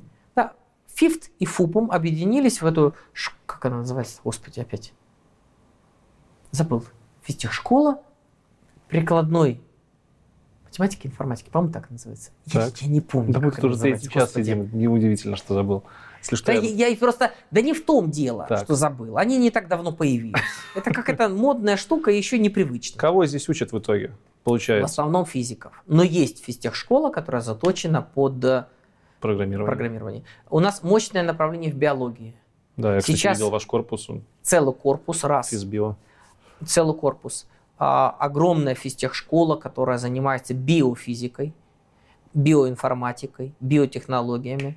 А, это с большим отставанием от Европы, но все-таки хотя бы немножко, успеть немножко угнаться за Life Science, которая сейчас там у них особенно активно развивается. Ты не жалеешь, что у тебя нет возможности работать с обычными ребятами? Такой вопрос, э, может, странный, но тем не менее, здесь все олимпиадники, здесь все ребята уже достаточно хорошо подкованы. А, Но Кому-то- вернемся к тому, что по ЕГЭ сюда поступить все-таки можно. Но расскажу одну историю. На собеседовании э, парень понтуется. А у тебя сколько баллов? У тебя... А у меня 300 баллов. А, Все его игнорируют, игнорируют. Ну, Как это ботан с такими очками. У меня 305. Ну, там еще и ГТО, какие-то еще там штучки. Так поспрашивал, а у всех там больше 300. это просто то может показаться для кого-то но по ЕГЭ можно. лицемерным может показаться А? для кого-то, то, что здесь только олимпиадники. Я так не считаю. Я поступил не по олимпиадам, ну то есть это физтех абитуриент, это была такая вот не совсем олимпиада, это было вступительные экзамены только весной. Мгм. Нет тоски по обычным ребятам? Даже как это не по обычным, здесь все обычные ребята. Но сегодня, опять-таки, не сегодня, недавно я слушал такую мысль интересную, что люди, которые растут в, в среде тех, от кого они могут учиться, они быстрее стартуют. Вот это ли здесь проявляется? То, что здесь такая высокая концентрация подкованных ребят, э, бустит в дальнейшем этих ребят при, при в процессе обучения, образования. Как думаешь, это верно? Я думаю, это верно. Мгм. Более того, я этим сам воспользовался. Я из небольшого, ненаучного городка. Мгм. Мне повезло, что я был там в очень хорошем лицее, я был одним из лучших. А, Но когда я пришел сюда, я был одним из худших. Это тебя подстегнуло. Если бы я остался в радиотехническом институте, университете, там, в Таганроге, я был бы одним из лучших, и это бы меня расслабляло. Но не, не, не то- Здесь я жил в комнате, в которой другие ребята все были с Олимпиад в Сероса, с зональных. В соседней комнате жили два э, с международной Олимпиады по физике призеры. То есть вот я жил в такой среде, в которой я был, ну вот, самый, самый, самый, что называется, низовой. Тебя это вытянуло в итоге? Да. Или ты из-за этого все-таки в аспирантуре сгорел именно из-за этого? Нет? Нет, это меня подбадривало, это меня вот Понял. под- подначивало. Хорошо. Я вынужден был сражаться. Это не было тем, что вот угнетало. Это выровнялось с годами. На втором, на третьем году обучения уже не было значительной разницы, Мгм. кто межнар, кто не межнар. Понятно. Физика уже пошла еще намного сложнее, еще намного. Математика еще сложнее. То есть они имели запас на первый семестр. Может быть, кто-то на второй семестр. Но когда пошел второй год обучения, все. Полностью. А тебя бесят студенты вообще? А? Тебя студенты бывает такое, что бесят? Ну, прям хочется взять, за- запулить в них тапком. Там, не знаю, ну, из разряда там кто-то бубнит на заднем, в лекционке сзади, кто-то там спереди в наглую заснул. Или такого не бывает? Я не могу себя назвать уравновешенным человеком, но вот такого, наверное, нет. Я думаю, основная причина в том, что сами студенты на физтехе адекватные. Это раз. Да ладно, никто не спит, Второе, все я умею корректно поставить на место, и на Мгм. физтехе это срабатывает. Мгм. На физтехе слова работают. То есть, если пошутить про студента, или попросить его встать, или призвать как-то к дисциплине, это реально работает. А ты себя считаешь э, больше строгим преподавателем, либо таким вольготным? Как ты думаешь? Не могу без истории из жизни. А, На втором курсе я об этом думал. Много. О том, каким ты У нас- преподавателем станешь? Нет. Ну, какие бывают преподаватели, Так. как их правильно называть. Так. У нас была такая э, шкала э, преподаватель факер, преподаватель халявщик. Ну, так их называли, я думаю, сейчас их так же и называют. Ага. У меня э, была Трухан Надежда Михайловна по термеху, теоретическая механика. Вот. И это была женщина, которая, когда была молода, она начинала в 8 утра и заканчивала в 10 вечера зачет. Вот. А это женщина, которая в 80 лет, вот она, я ее застал старушкой, уже такой старушечкой, вот, и которая в 80 лет а, а, сажала перед собой четырех студентов, и когда она по кругу задавала им вопросы и возвращалась к первому, он говорил, вы у меня спрашивали? Она говорила, не надо, я помню, что я вас спрашивала. Вот, она держала в дисциплине весь класс, и когда она замечала человека, который сидит халтурит, она ему говорила, а вы что сейчас делаете, какая у вас задача, давайте я вам дам вот эту, а эту задачу решите вот таким методом. И я приходил на ее сдачи, не будучи готовым к сдаче, просто потому что это реально путинский процесс такой, пришел, up такой. И вот ее все называли факером. Да вообще нет. С точки зрения того, что она любит студентов, но она любит их не такими, какие они есть уже сейчас. Она видит их в перспективе. Она любит их, и поэтому она строга. В том же самом семестре, вот это второй курс физтеха, у нас были дифуры. Дифференциальный уровень. Да, Матан и Мгм. ди- дифуры. И вела Петухова Наталья Юрьевна. Господи. И не помню, и забыть бы. Вот, она очень ярко красилась. Вот. Я думаю, она, может, и сейчас ведет. Я был старостой группы. Это было настолько ужасно, что в середине семестра мы взвыли.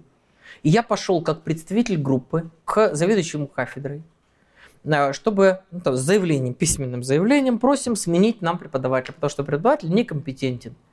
Она, э, вот то, что называется, ну, я прошу прощения, факер, да, она это осуществляла иначе совершенно. На ее сдачу ты приходил, и ты попадал в очередь ожидающих, когда же она обратит на это внимание. Человек ей рассказывает решение, он рассказывает, рассказывает, ну, у вас тут где-то ошибка. Ты ничего не узнал. Не, абсолютно вот бездарны, пустые эти вот задачи и невозможность чего-то. Ну, в результате нам преподаватели не сменили. Замечательный был зав кафедры высшей математики, но он полностью встал на ее сторону. Но в результате э, и она осталась. При этом это был разговор на троих. Он, она и я. Мгм. Ну вот, и он поливал меня. Да как вы. И при этом она осталась преподавателем, она меня гнобила. Я все сдавал э, до, до конца. Я смог ей отомстить только тем, что я, выучив полностью материал Матана и Дюфуров, я рассказывал это двоечникам. Я сидел на задней партии на сдаче, и ко мне подсаживались, и я им все рассказывал. Не, в смысле, решать было бесполезно, нужно было, чтобы он знал. Ну, я им рассказывал. Такой, первый опыт преподавания. Вот. Но вот я понял, что нельзя судить, преподаватель просто халявщик или он жесткий преподаватель. Это неправильно. Э, Главное в том, что преподаватель, он, ну, в конечном счете, любит ли он студентов, это очень важно. Но самое главное, растут ли студенты? Удерживает ли он их внимание на предмете? Или он канонизирует предмет, мы на него молимся. Физику познать невозможно, неважно, можно подставить любой предмет. Химию, информатику, программирование, какая разница. Вот. Я бы хотел немножко рассказать про свой, собственно, путь к преподаванию до конца. Давай. А, Я э, стал аспирантом, э, вот, поработал, соответственно, там, тестировщиком и параллельно, да, вот в аспирантуре и преподавал. И это меня немножко за- за- заразило. Это было классно, это было интересно э, преподавать. Но когда это был третий год аспирантуры, я ушел, чтобы попытаться сконцентрироваться на физике. Это не удалось. И потом был интересный год. Я женился, в камерном хоре МФТИ познакомился с женой своей.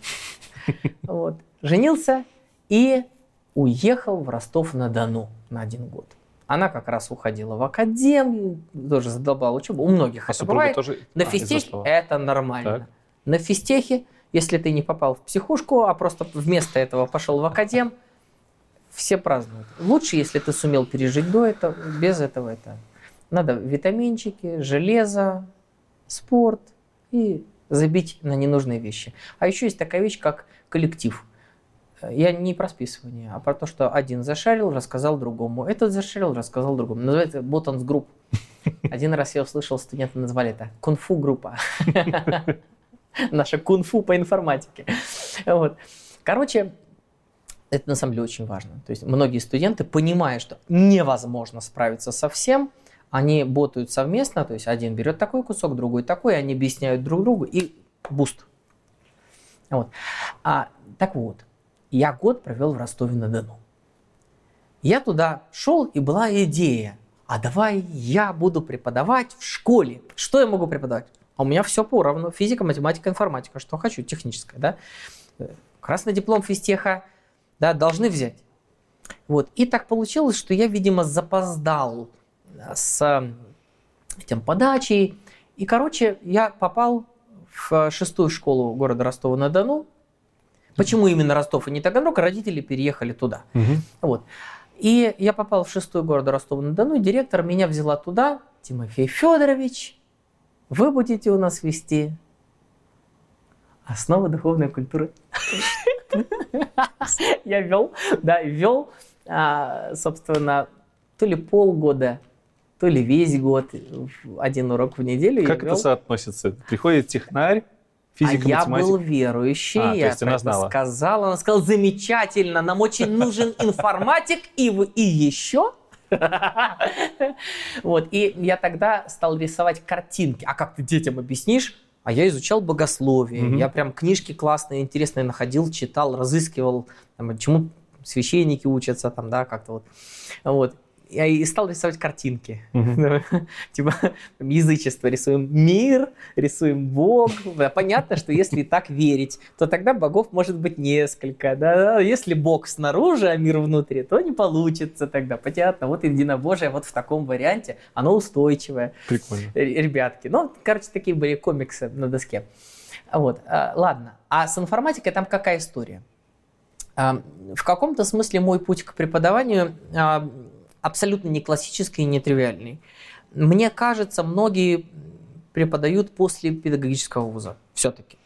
Ну, их как-то готовили к преподаванию. Я не готовился к преподаванию. Два года я преподавал вот этим вот рафинированным физтехам, которые, что называется, сами из себя знания дай, дай, дай. Да? Вот они вот готовы к познанию, очень э, одаренные, губка. Угу.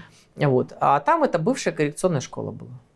Мне дали 8, 10 и 11 классы. 9. Самое сложное. 8, 10, 11. А, по одному выстрелу в каждом классе за этот год. А один человек, э, соответственно, в, в 11 классе реаль... поступил в ЮФУ а. на матмех.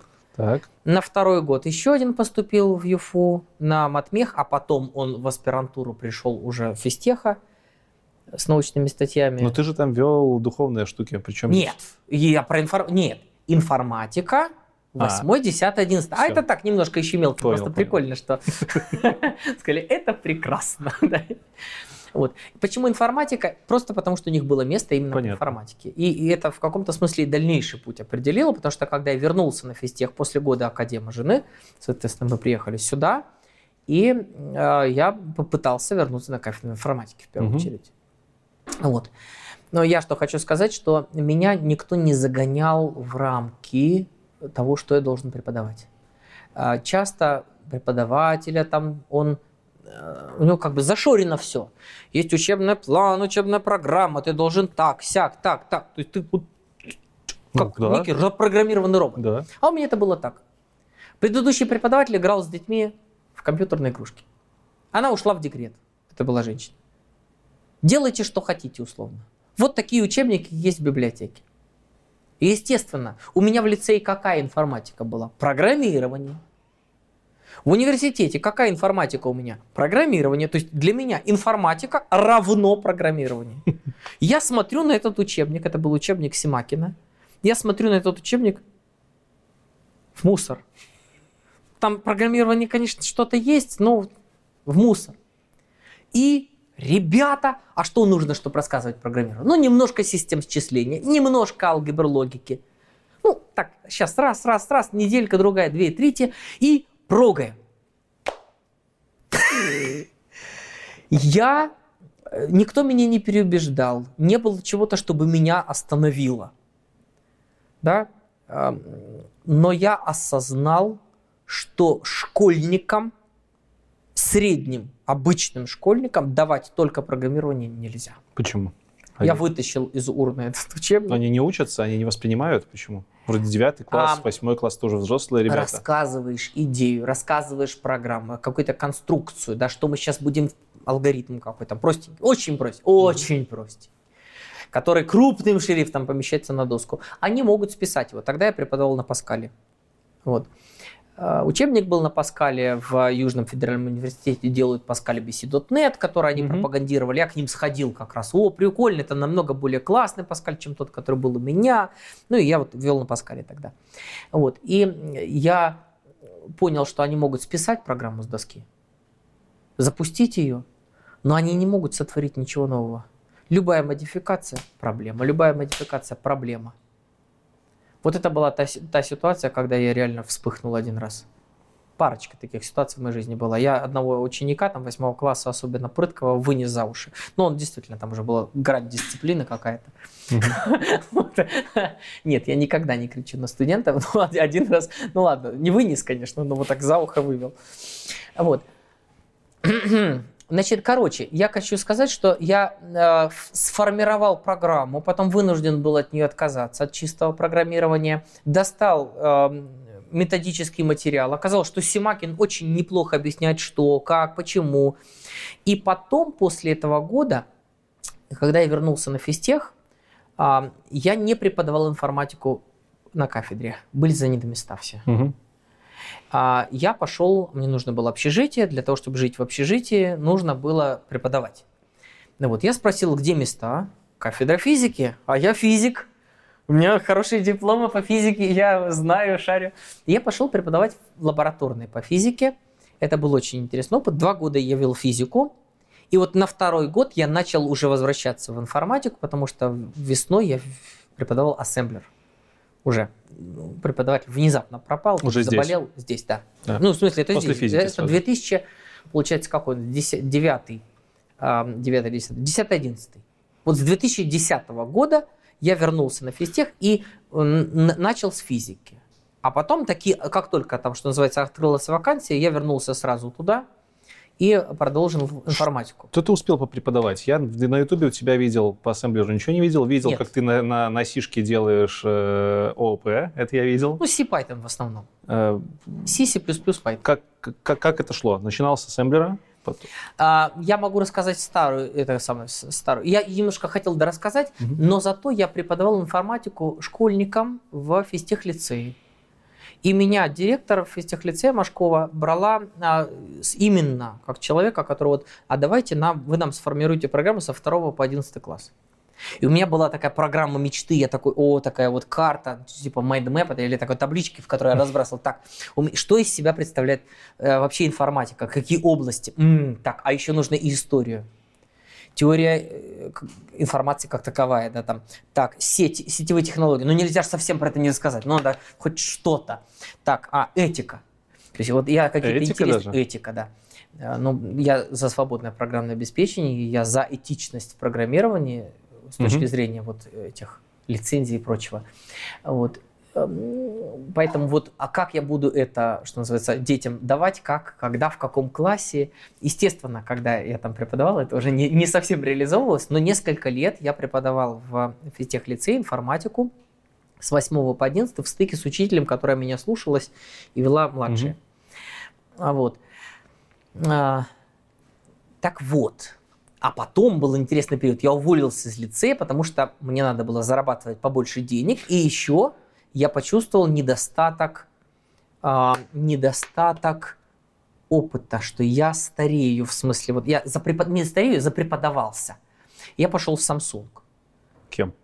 А? Разработчиком э, Tizen. Операционная Да, система знаю, Tizen знаю.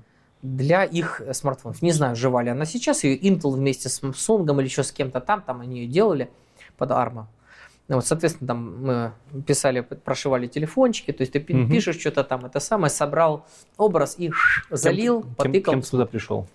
Это был Tizen Print, это был именно программист, разработчик. Сеньор, middle, вот по, по этим градациям. А, по вот этой Тут важный момент, потому что middle. То есть, скорее, такой, это не был джуниор, это не было скачок по зарплате был большой. А? Скачок по зарплате был большой. С- по сравнению с преподаванием Да, в да, лицее? да. Ну, раза в... Сейчас вспомню. Где-то 80 тысяч было чистыми в Самсунге, а в лицее была где-то тридцатка. Это при том, что А, я ну, имел должность замдиректора. намного больше. Ну окей, хорошо. Долго Вот. ты там просидел? А? Долго ты там просидел в А, Самсунге? ну, полтора года где-то. И это при том, я, это был, ой, очень тяжелый период. Я рано утром просыпался с 7 примерно утра, а иногда даже с 6 я уже начинал прогать в Самсунге. Мгм. Иногда вот так вот. Так вот до первого стука, когда кто-то пришел там в 8 утра какой-то, вот так вот. Потому что было ужасно. Просто период такой был еще. Вот я ехал туда, бежал на первую, ну не на первую, ладно, нет, на какую-то там электричку, соответственно, вот раненько. Бегом-бегом ехал, начинал прогать быстро, потом митинги, все. И к четырем я возвращался, чтобы вести курсы в Оксфорде. Потому что там тоже я был очень нужен. э, Фоксфорд, людям. мы не говорили, что это такое. Это Фоксфорд. Это онлайн-школа. Она начиналась под названием 100 ЕГЭ. В те времена это 100 ЕГЭ. 100ЕГЭ.ру. Сейчас foxford.ru. Ну, он довольно известен, я думаю, не надо объяснять. Зачем? Зачем работать в Samsung, еще в Фоксфорде что-то вести? Это не, не было связано с тем, что у тебя семья, семью. дети уже пошли? Да, обеспечивать семью. Мгм. Вот у нас уже были дети и в общежитии, и это было не очень комфортно, и было понятно, что нужно двигаться к строительству. Вот, короче говоря, нужно было зарабатывать, и да. Вот. Но я про, про опыт преподавания хотел рассказать. Так вот, я вернулся в итоге на кафедру информатики, отвел семестр ассемблера. Это после, после Samsung ты вернулся? Это было до Samsung, это было год 2012 где-то. Я просто пытаюсь хронологию уловить. Samsung Эм, и преподавание информатики здесь. Еще был кусочек маленький. О, боже мой. Еще только нет, господи. Еще был маленький кусочек, где-то месяца два я работал в РУ-центре. Есть такой э, регистратор доменных А, имен. да, знаю. Я теперь знаю детали, потому что там было еще Я обучение, на дома- разницу. Есть э, тра-та-там и тра-та-там, есть регистратор доменных имен, есть, соответственно, там Я знаю, знаю. У нас наш выпуск выйдет как раз после интервью с нашим белорусским большим самым хостером. Мы там разговаривали про домены. Я про домены знаю, как оно все устроено. Slave, master. Вот, да. Main, уже main. Main. Да? Ну, Ну, Америка. короче, Так. да. Так что в этом смысле сетевые технологии я так еще тоже хватнул слегка. Ладно. Э, Короче, Samsung был уже параллельно с тем, что я преподавал информатику, Мгм. обратно на кафедре информатики. Просто параллельно. Кафедра информатики и Фоксфорд. Да, три работы было. Реально три работы одновременно. Опа. Это было на износ. С утра до ночи. Одна из шуточных историй. Я жил в том же общежитии, где и студентки. Я преподавал на ФБМФ биологи. Одна из две студентки заходит ко мне.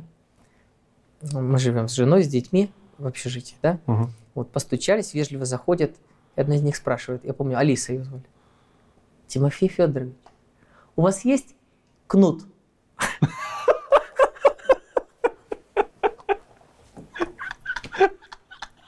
Ну ты же подумал о том, о чем надо. Пошел на полочку и дал ей Жена так книжку. это такая. Что за садомаза? Я говорю, ну Дональд Кнут, да? Она говорит, да, Дональд Кнут есть у вас? Говорю, Вы знаете, девочки, нету. Это был как-то как раз вот где-то там вот. Ой, прикольно, конечно, да. Вот. Ну вот, да. Я что хочу сказать. Один из важных подходов для меня – не ломать систему, не пройдя, не прожив ее. А вот в каком-то смысле в церковном, наверное, так надо, там, приходя на переход, да, не перелопачивать все, вначале посмотреть, прожиться, прочувствовать социальную среду, систему, да, интересы, верования. Николай Японский так поступил, когда в Японию приехал проповедовать. Он вначале же просто жил. Мгм. Вот. А, а не сразу там толкал свою это самую, религию. Вот в этом смысле, что я прожил, э, прочувствовал систему, э, как преподавалась информатика. Это классический курс. Он имел свое место.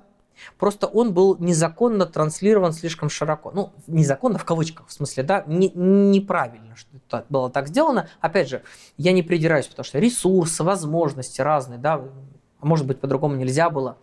Значит, первые четыре семестра больше физтех не давал под информатику. И с боем где-то там что-то выцепляли. Это а, C чистый, а, алгоритмы и структуру данных вместе с C, при том, что он еще и первый язык, очень тяжело mm-hmm. это впихнуть. Поэтому это какой-то кусок, динамические списки а, двусвязанные на указателях, двоичные деревья поиска, обычно все. Э, быстрой сортировки никто не преподавал, ну, практически. То есть это где-то как-то что-то там осколочно. То есть вот, ребята, так, синтаксис, for, так, указатели, открыть файлы, все, вот односвязанность, так, двусвязанный, все, двоичное дерево поиска, вау, все, вы молодцы. Угу. Причем не сбалансированные. Ну, вот так вот.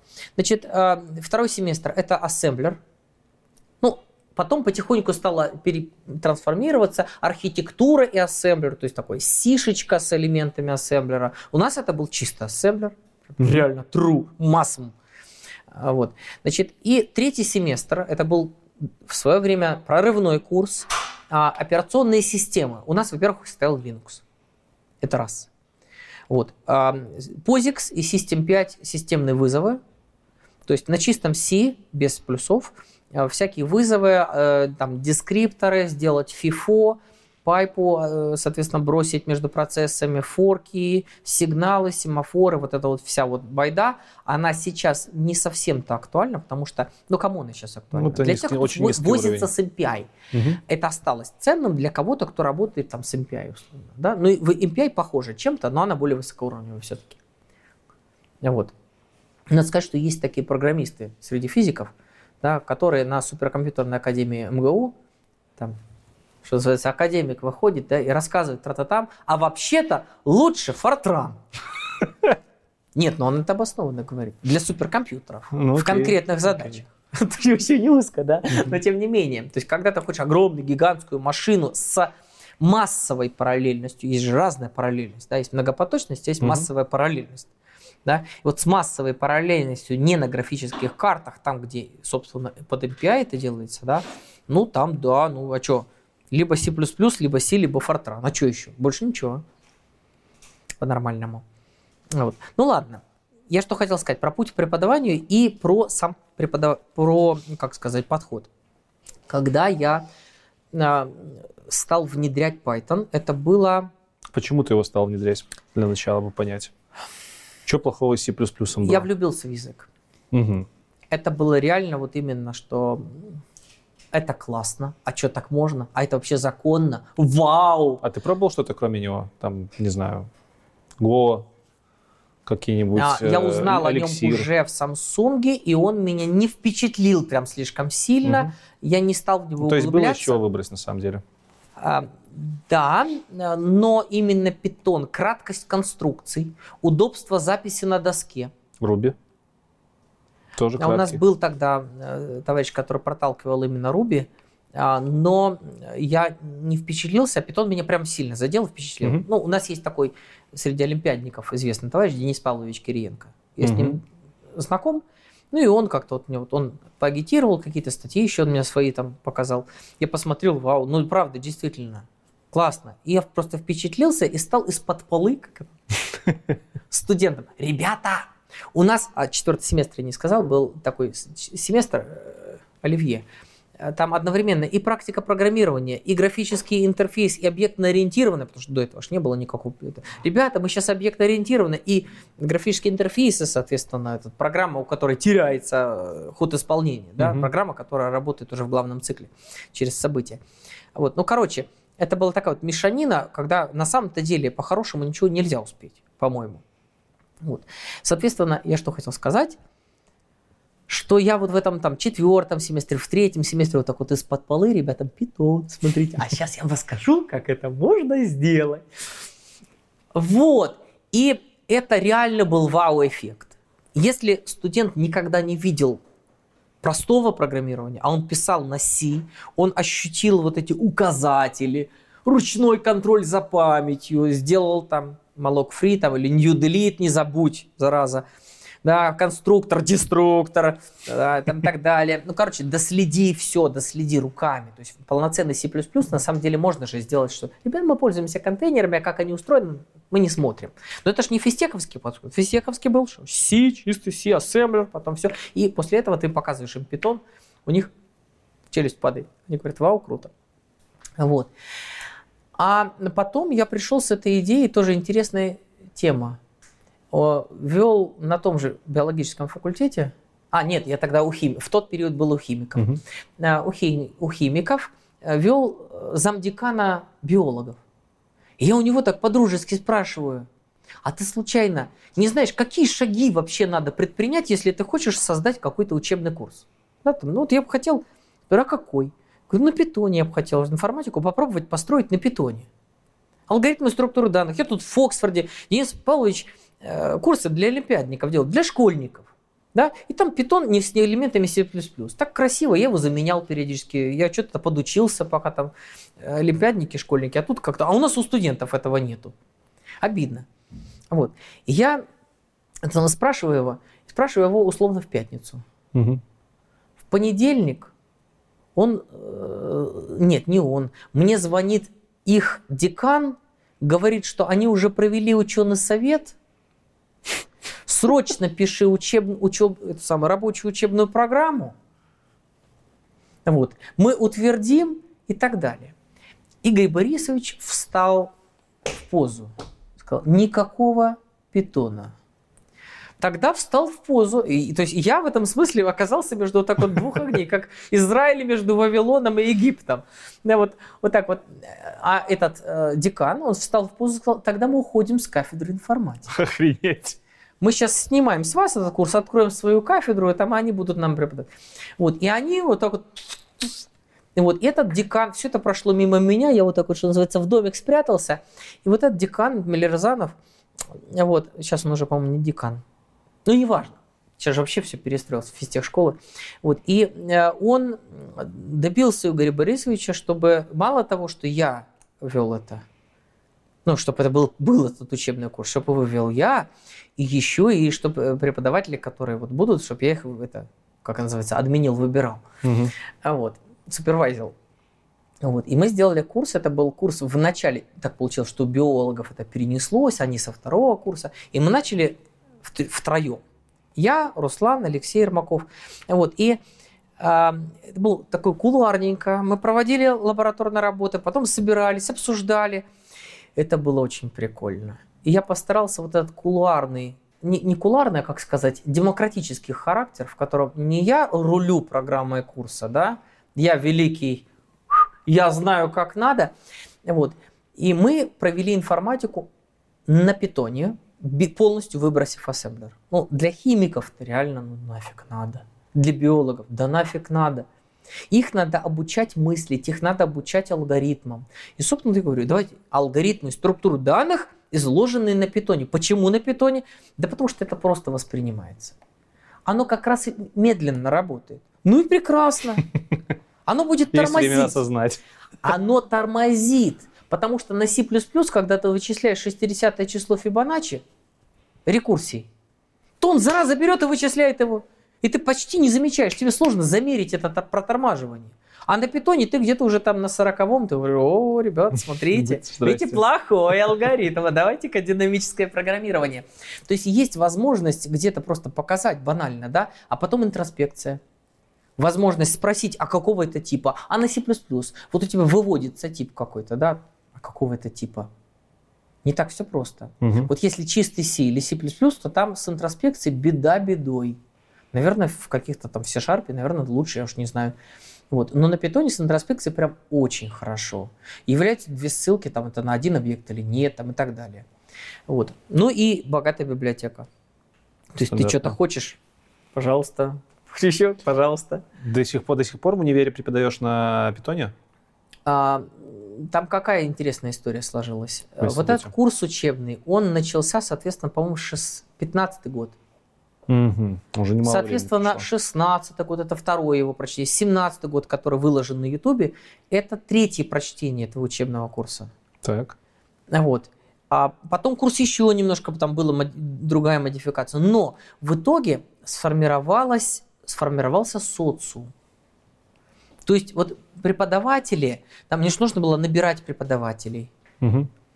да, и этот социум, я его старался как-то вести, прислушиваться, да, и получилось, что за эти годы, это четвертый год, по-моему, пятый год, на пятый год, а, где-то на третий год, вот на когда записывали, я стал привлекать к чтению лекций преподавателей лабораторных работ. Мгм. Я сказал, ребята, а кто хочет тоже попробовать прочитать лекцию? У меня тут конференция вот в эту дату, а вот в эту дату я собирался уехать. Их вызвалось три человека, поэтому в том курсе есть три человека, которые а, первый раз в жизни пробовали читать лекцию. То есть я им помог, рассказал что-то, да, и я сидел, ну, на одной из лекций я сидел, а так в основном я потом видеозапись просматривал. А, вот. И я их учил. Вот. И один из них, когда я уходил от химиков, от биологов, потому что в итоге были и химики, и биологи, то есть это было, стало уже там 10 учебных групп. Вот. И а, я их я раздал, я это делегировал. То есть сейчас ты, То есть я ты- сам ушел, ты уже я не сумел. преподаешь этот курс. Мне, мне очень, я считаю, что это мое достижение. Что я ушел оттуда и не захватил власть, во-первых, Мгм. да, а что я все время как-то в демократически старался вместе с ними. А давайте обсудим, а давайте все минусы. Вот, что вот вы там самое, выслушать все внимательно, постараться модифицировать курс по их желанию. Ну вот как-то, как это возможно и разумно при этом. Вот. А потом я сумел вот двум преподавателям, которые подросли, на самом деле, по-хорошему четырем, потому что там есть еще, Мгм. которые по второму курсу, там свои курсы, да, они тоже там рулят несколькими преподавателями, то есть мне удалось передать вот это управление, чтобы преподаватель, возросший, прошедший эту традицию, начал в ней преподавать. Хочу высказаться про традицию, пока не кончилось наше время. Давай. Я считаю, что многие люди, которые могли бы быть гениальными преподавателями, даже не знают об этом. Они Резонно. могли бы получать много удовольствия в своей жизни от этого, Мгм. потому что это то, что приносит удовольствие и смысл в жизнь. Почему? Они учатся в техническом вузе, они никогда не пробовали преподавать, и а, их допустят к преподаванию, их к этому мотивируют только когда они выпустятся. А очень важно было бы, чтобы они попробовали процесс преподавания, находясь еще на первом, втором, третьем курсе. Как? как? На ком? Как это? На Тренируйся на кошках, да. А на первом, втором курсе надо, чтобы э, студент ездил в какую-нибудь летнюю школу преподавать. Есть там, Тульская летняя межпрофильная школа. Не, ну это хорошая Есть идея, там да. Кировская летняя математическая школа. Есть летняя компьютерная школа там в Санкт-Петербурге. Ну, она у нас сейчас где только не проходит, ЛКШ. Но она Мгм. сейчас супер модная. На самом деле их много этих летних всяких лагерей. То есть в семестре учись. А летом съезди попреподавай школьникам. У Да, нас есть да. заочный Кружок, физик- может, знаешь. есть. кружки. Не, не, кружок, организация Откуда взялся кружок. Борис Викторович Трушин, знаменитый преподаватель Фокса? Он был привлечен преподавать на первом курсе в э, пятую школу, где он учился. Его туда притащили, а давай, Боря, веди кружок. Ты так классно учился, так хорошо это на кружке, давай, нам нужен кружок. И он с- вот с первого же курса начал преподавать, Мгм. да, параллельно. И Миша Пенкин, замечательный преподаватель, тоже яркий очень, тоже ведет канал Вы так- по вы- физике. Вы такую вещь у себя на физтехе делаете или нет? То, про нас что ты есть- говоришь, это боль? Или У это... нас есть э, вечерняя физико-техническая школа, и она э, позволяет каким-то людям вот вживую столкнуться. На самом деле важно что еще и вживую. Я в этом не участвовал. У меня была, э, я по физике и математике проверял тетрадки, заочная физико-техническая школа. Сейчас это через интернет, а тогда это были реально тетрадки, конвертики. Я учился, а потом я в ней преподавал. Ну, преподавал, в смысле, вот читаешь э, красной ручкой в тетрадке и заметки на полях. Мгм. Вот. А еще раз про, про традицию, да? Вот надо, чтобы человек вот вырос в преподавателя, чтобы он начал рано. Ну ладно, я пока никакого лагеря, я один раз делал такой лагеречек, очень маленький, вот. А вообще надо с третьего курса Как только студент прошел базовое обучение по информатике, и мы его еще знаем, он еще наш, Мгм. да, вот ну, второй, третий курс, его брать, э, как этим, подаван. Подаваном? Да. ну, Помощником лектора? Как- Вначале как я называл это словом ментор, потому что это, я их брал в проектный подход? Мгм. а так, по-хорошему, это учебный ассистент. Теоретически существует такая должность. Кафедры, вузы Так. имеют право брать на должность учебного ассистента, это так называемый вспомогательный состав, это не преподаватели, у них очень низкая ставка зарплатная. Студентов можно брать. Можно брать человека без высшего образования, да. А, То есть студента отлично. можно взять. Так вот, фишка в том, что студент своим вот этим вот языком да, может э, младшим своим товарищам помочь вычитать программный код. Ну да. Если программный код задается в тестирующую систему, неважно, это eJudge или там Яндекс Контест или какая-то другая система, то это туп- примитивные тесты, которые э, ничего тебе не выскажутся. Как у тебя переменные называются? ИЖК Ламане, там ЮПРСТ, да, два ведра переменных. И ЖК. Да. Или это какие-то там красивые, внятные отступы, там, там. Да, можно какой-нибудь там стайл-чекер поставить, но опять же, стайл-чекер не проверит тебе осмысленность названий. Ну, это никто, кроме человека, не проверит. Да, то есть здесь важно, что это некая, даже, можно сказать, гуманитарный подход. Как Адам называл именно животным, так программист должен придумать название сущностям. Да? Виджет. Да? Там, или какой-нибудь там пиксел, да, picture cell. О, это пиксел, да, и опа, это понятие существует теперь, Хорошо. мы от него не отказываемся, да. Вот, соответственно, программист, он когда пишет, он все время создает вот эти вот именованные сущности, да, он их типизирует, понятно, там, да, наполняет возможностями, вот, но а, это должен делать человек. И нужно супервайзить код. Понятно, что есть разные этапы, разные курсы. В алгоритмах, структурах данных тебе в каком-то смысле важнее асимптотика, важно, чтобы это проходило по времени, по памяти, и ты это можешь в контестную систему вогнать. А если это проектный подход, в котором студент не сделал программу и тут же выбросил, ну, о, прошла тесты, все, забыли. А у него нужно заниматься саппортом. Ну, То есть он понятно. ее пишет месяц, а желательно может быть и семестр. Ну, как минимум месяц, да? Он пишет ее в группе, они вынуждены друг с другом разговаривать. Я еще одну мысль донесу, да?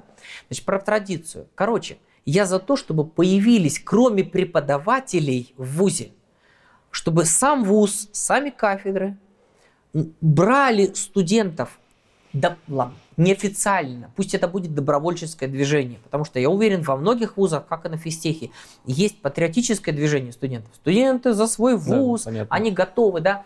Так вот, мне кажется, что э, студенты третьего курса, они должны, третьего, четвертого, когда они никакой бумажки не имеют, они должны осознавать свою ответственность за преподавание информатики, программирования. Да, у нас дурацкие преподаватели, они как какого-нибудь бейсики. Товарищи, идите на кафедру и просите. Как ты это идите. видишь? Как ты видишь это? Как это можно продвинуть существующих вот на физтехе? Это должно быть обязалово для студентов новое? Что значит обязалово? Ну, на типа, физтехе это существует. ку- с третьего курса ты обязательно должен стать Мы там, помощником. это. уже есть? Да, когда я ушел от биологов и химиков, я пришел на э, факультет общей прикладной физики, который сейчас сомкнулся в э, Ландау физико-исследования, это физтех-школа Мгм. имени Ландау. Эти ребята на самом деле взяли и своими запросами в одном смысле предложили мне. А, там, там интересная история, тоже не знаю, время есть или нет. Это единственный декан, который пришел ко мне ножками в аудиторию, дождался, когда я закончу зачет, а я не мог, ну, у меня зачет, как я должен отпустить студентов. И я так выглядываю, там, там декан ходит. Вот. Для того, чтобы он пытался вначале через официальные э, пути пробить изменения курса информатики. Но опять же, Игорь Борисович, у него есть на это основание. Но он стоял напрочь, он говорил, нет, на ФОПе все будет по-старому. ФОП нам очень важен, тут не до эксперимента. Они вначале там служебки подавали, все, но в конце концов он пришел лично ко мне, с- чтобы спросить и узнать, а как я вижу курс информатики. Ну и я ему на доске набросал, в том числе вот эту схему с менторами, что нужно обязательно обучать практике программирования, желательно на питоне. В том числе и для того, да еще и э, не на четвертый семестр, когда мы заканчиваем учить, а в самое начало. Пришел студент, неважно, у И тебя вы был? Pascal, C++, что Вы это угодно. сделали? На питон всех пересаживаем. Так. никаких алгоритмов, сразу прогать. Как котенка в воду, что называется. Да, плавай давай. Но на питоне-то прогать легко. Ну да. На питоне можно сразу любые визуальные библиотеки. Мы начали с Кинтера, на второй год мы уже работали на Pygame. Вот, э, чтобы это было легко, чтобы это было визуально, да еще и со звуками. Ну, то есть, чтобы это программирование игрушек, проектный подход, код вычитывается, соответственно, сразу GitHub. То есть сразу небольшой про- программный инструментарий. То, что называется практика программирования. А потом, ну да, алгоритмы, структуру данных. Сейчас этот курс находится в перестройке, потому что студенты взвыли, преподаватели, которые со мной работали, кто-то в школе анализа данных учился, сами преподаватели многие из ФУПМА, и они, а, мало того, что я в принципе акцентировал, ребята, давайте алгоритмы структуры данных преподавать, так дело в том, что факультет сказал на C++. Как это связано со студентами, которые препода- должны преподавать на первых курсах? А, потом- почему? Потому что студенты, соответственно, на проектный подход очень нужны. Мгм. А, скажи, пожалуйста, сколько программ в неделю может вычитать сеньор? Ну, преподаватель, который уровня сеньор. Смотря какая интенсивность у программы. Ну, учитывая, что у него есть своя работа какая-то, да, он Да же совместитель. не знаю. И сейчас не, не меня берем, который штатный, а уж Со- совместитель. 40 часов в неделю можно. 40 часов в неделю реально смотреть, читать программы студенческие? Не. Если у тебя семья и два ребенка, там, и четыре.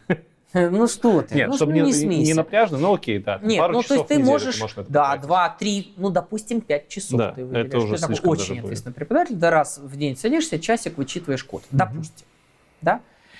А, Соответственно, ты сможешь вести, ну, два-три студенческих проекта. А студентов у тебя Понятно. Поэтому студенты нужны. 15-17 в Мгм. учебной группе, значит, тебе нужны парочка помогаторов. То есть ты набир... и в результате возникает ступенчатое обучение. Есть преподаватель, да? есть ментор, есть студенты. Преподаватель учит студентов и напрямую, но еще он учит менторов. То есть как сеньор учит медлов, Мгм. да, условно. И они мало того, что проходят учебный курс по второму кругу, значит, у них больше времени подсмотреть за педагогическими фишками. А как он это преподает? То есть они уже возрастают как преподаватели, получают свой первичный педагогический опыт. И, соответственно, ты э, студентам обеспечил вычетку кода. Поэтому вот на проектный подход в программировании менторы, ну вот эти вот учебные ассистенты очень важны. Я не могу тебя отпустить, не спросив про канал по-любому. У тебя канал, э, сколько ему, три года? Нет. Ну, активного, активного. Когда вы начали выкладывать лекции примерно? А, Первое. Я не совсем веду канал. Вот, это твой канал или это... Мой канал. Только я. Но ты его не ведешь. абсолютно. Ну что значит? не- Нет, я сейчас поясню. Я начал выкладывать э, лекции, которые я записывал для студентов. И выкладывать их для студентов. Мгм. То, что это начало приобретать популярность, абсолютно не моя вина. Ты, ты же понимаешь, что у тебя самые популярные ролики по питону, по крайней мере, в русскоязычном сегменте, 2,5 миллиона по какому-нибудь хоть чему-то технологичному в русскоязычном сегменте найти нереально. Э, Я считаю, что они не предназначены для этой целевой аудитории и не совсем подходят. Так. Я надеюсь, что у меня найдется время создать курс именно для той аудитории. Дело в том, что учебный курс никогда не должен существовать в пустоте. Мгм. Когда мы создаем учебный курс, очень важно три пункта. Первое – это цель. Для чего учебный курс создается? Когда я делаю курс для МФТИ, то я смотрю внимательно на студентов конкретного факультета. Так, это химик. Так, у них базовые кафедры. Что мы хотим им преподать? Какая цель? Мы хотим язык какой-то дать. Мы хотим какой-то там фреймворк. Что мы хотим дать? Мы хотим алгоритмическое мышление воспитать. Цель. Очень важно. Если мы теряем цель, лучше не преподавать совсем. Надо держать ее в уме и вспоминать каждый раз перед тем очередной лекции, лабора- лабораторной работы. Второе – целевая аудитория. Нельзя забывать, кому мы преподаем. Если ты преподаешь это одно. Олимпиадникам – это другое. Подожди, ну ты преподавал ФТИшникам. Они разные. Это очень умные ребята. Но они Хоть разные. они и разные, но они очень умные ребята. А если они не на ФИВТ поступали, значит, они не сдавали ЕГЭ по информатике. Ага, Это надо согласен. учесть. Окей. А значит, они в школе пинали балду. Они занимались математикой, физикой, Мгм. информатику. не- она была ничто. Соответственно, они с нуля. Точнее так, есть кто-то, кто и увлекался программированием, а многие с нуля. Тогда скажи мне, как твой То есть курс по питону набрал столько так, такой просматриваемый? Ты сейчас говоришь, что ты не понимаешь этого? Я, нет, я Ну, понимаю. то, то- то есть ты говоришь, что Я на понимаю. свою аудиторию нужно делать свой курс. Но тут ты его сделал, оно зашло на максимально Да. широкую аудиторию. Да, но причина Как? не в том, что это на хоро... на- Это на самом деле э, как где-то совпадение, где-то пересечение. Причина совершенно другая. Это талант, который у меня действительно есть. Я не очень хороший программист. Я программист, но я не очень хороший Мгм. программист, я так себе. Да, а, я преподаватель хороший. У меня есть талант эм, актерский. О, А, Я выступал в студенческом театре эстрадных миниатюр. А, Я прекрасно чувствую сцену, я умею концентрировать внимание. То есть вот я могу поймать, да, а если я умею поймать внимание, то я могу его направить куда надо. Мгм. То есть вот это, это очень важно. Вот это хоп. Мне кажется, что каждый хороший преподаватель, он должен быть немножко актером. Вот. И, соответственно, ну да, для меня преподавание это такая актерская во многом деятельность, но я не стараюсь не упиваться этим актерством, не концентрировать на вот он я, да, на самого себя, а ам, как это влюблять в предмет. А, я хотел бы, да, э, канал я не развиваю, на самом, вот это честно. Я не развиваю канал. Мне приходилось, опять был период, волна какая-то, ко мне стучались где-то на 100 тысячах, стучались какие-то там промоутеры, там... на 100 мы- тысячах подписчиков. Давайте, да, на У 100 тебя тысяч более подписчиков. 200 тысяч сейчас. чтобы- 202, 230, что ли. Это один из самых крупнейших, кстати, каналов айтишных. Я, наде- я очень хотел бы вернуться сейчас к курсам по питону. Так получилось, что вот курс, за который я схватился, мне он выше моего уровня. Мне вот анализ, я назвал его анализ данных по питону. Это не радио в интернет-аудитории. Это вот конкретно четвертый семестр ФАПФА. Мне туда нужен этот учебный курс. Оказалось, что преподавать кроме меня может только... Вот я Светлану нашел. Она... Ну, а я схватился. Раз уж схватился, Взялся за гуш, не да, видишь, пришлось преподавать. Вот я сейчас учусь. Если тот курс 2017 года это было третье прочтение, то сейчас первое. Я просто вынужден был прервать этот курс пока, выкладывать. То есть студентам-то я веду, да, но просто вот я, я обязательно подучусь и буду преподавать. Я сделаю курсы, вот это будет с осени, я собираюсь впрячься в новый виток курсов, которые Физтех создает. Это будут курсы повышения квалификации. Э, они будут выкладываться свободно, но на них можно будет записаться и получить бумажку. Для этого нужно будет, естественно, оплатить. То есть они будут платный доступ к материалам платный, а э, вот эта лекционная часть, она будет бесплатной. Я уже об этом позабочусь. Я большой фанат свободных программ, свободных лицензий. Много лет в фонде свободного программного обеспечения Столмана. Э, ты состоишь? Да, я там ассоциативный член. Ух ты, Да. ничего себе. Вот такая информация. Так. Да уже почти, наверное, лет 10. Э, Они мне брошюрки из Америки присылают. У меня футболочка такая есть, на которой гну нарисованы. А что входит в обязанности? Обязанности? Ну, ты платишь, то есть ты их спонсируешь Мгм. ежеме- ежегодно, прошу прощения. Студентам, кстати, они 50% Мгм. скидку дают. Ну и второе, ты ему там можешь участвовать в этих, в их Libra Planet. Ты с- со, Конференция. со Столманом общался? Он приезжал на физтех один раз. Я его Офигеть. видел вживую, задавал ему пару вопросов. Э, Но не вот так вот. Возвращаясь к э, каналу, еще последний вопрос. Ты его не монетизируешь вообще никак. Это философское убеждение или просто лень? Нет, это именно философское убеждение. Отлично. Это важно для меня.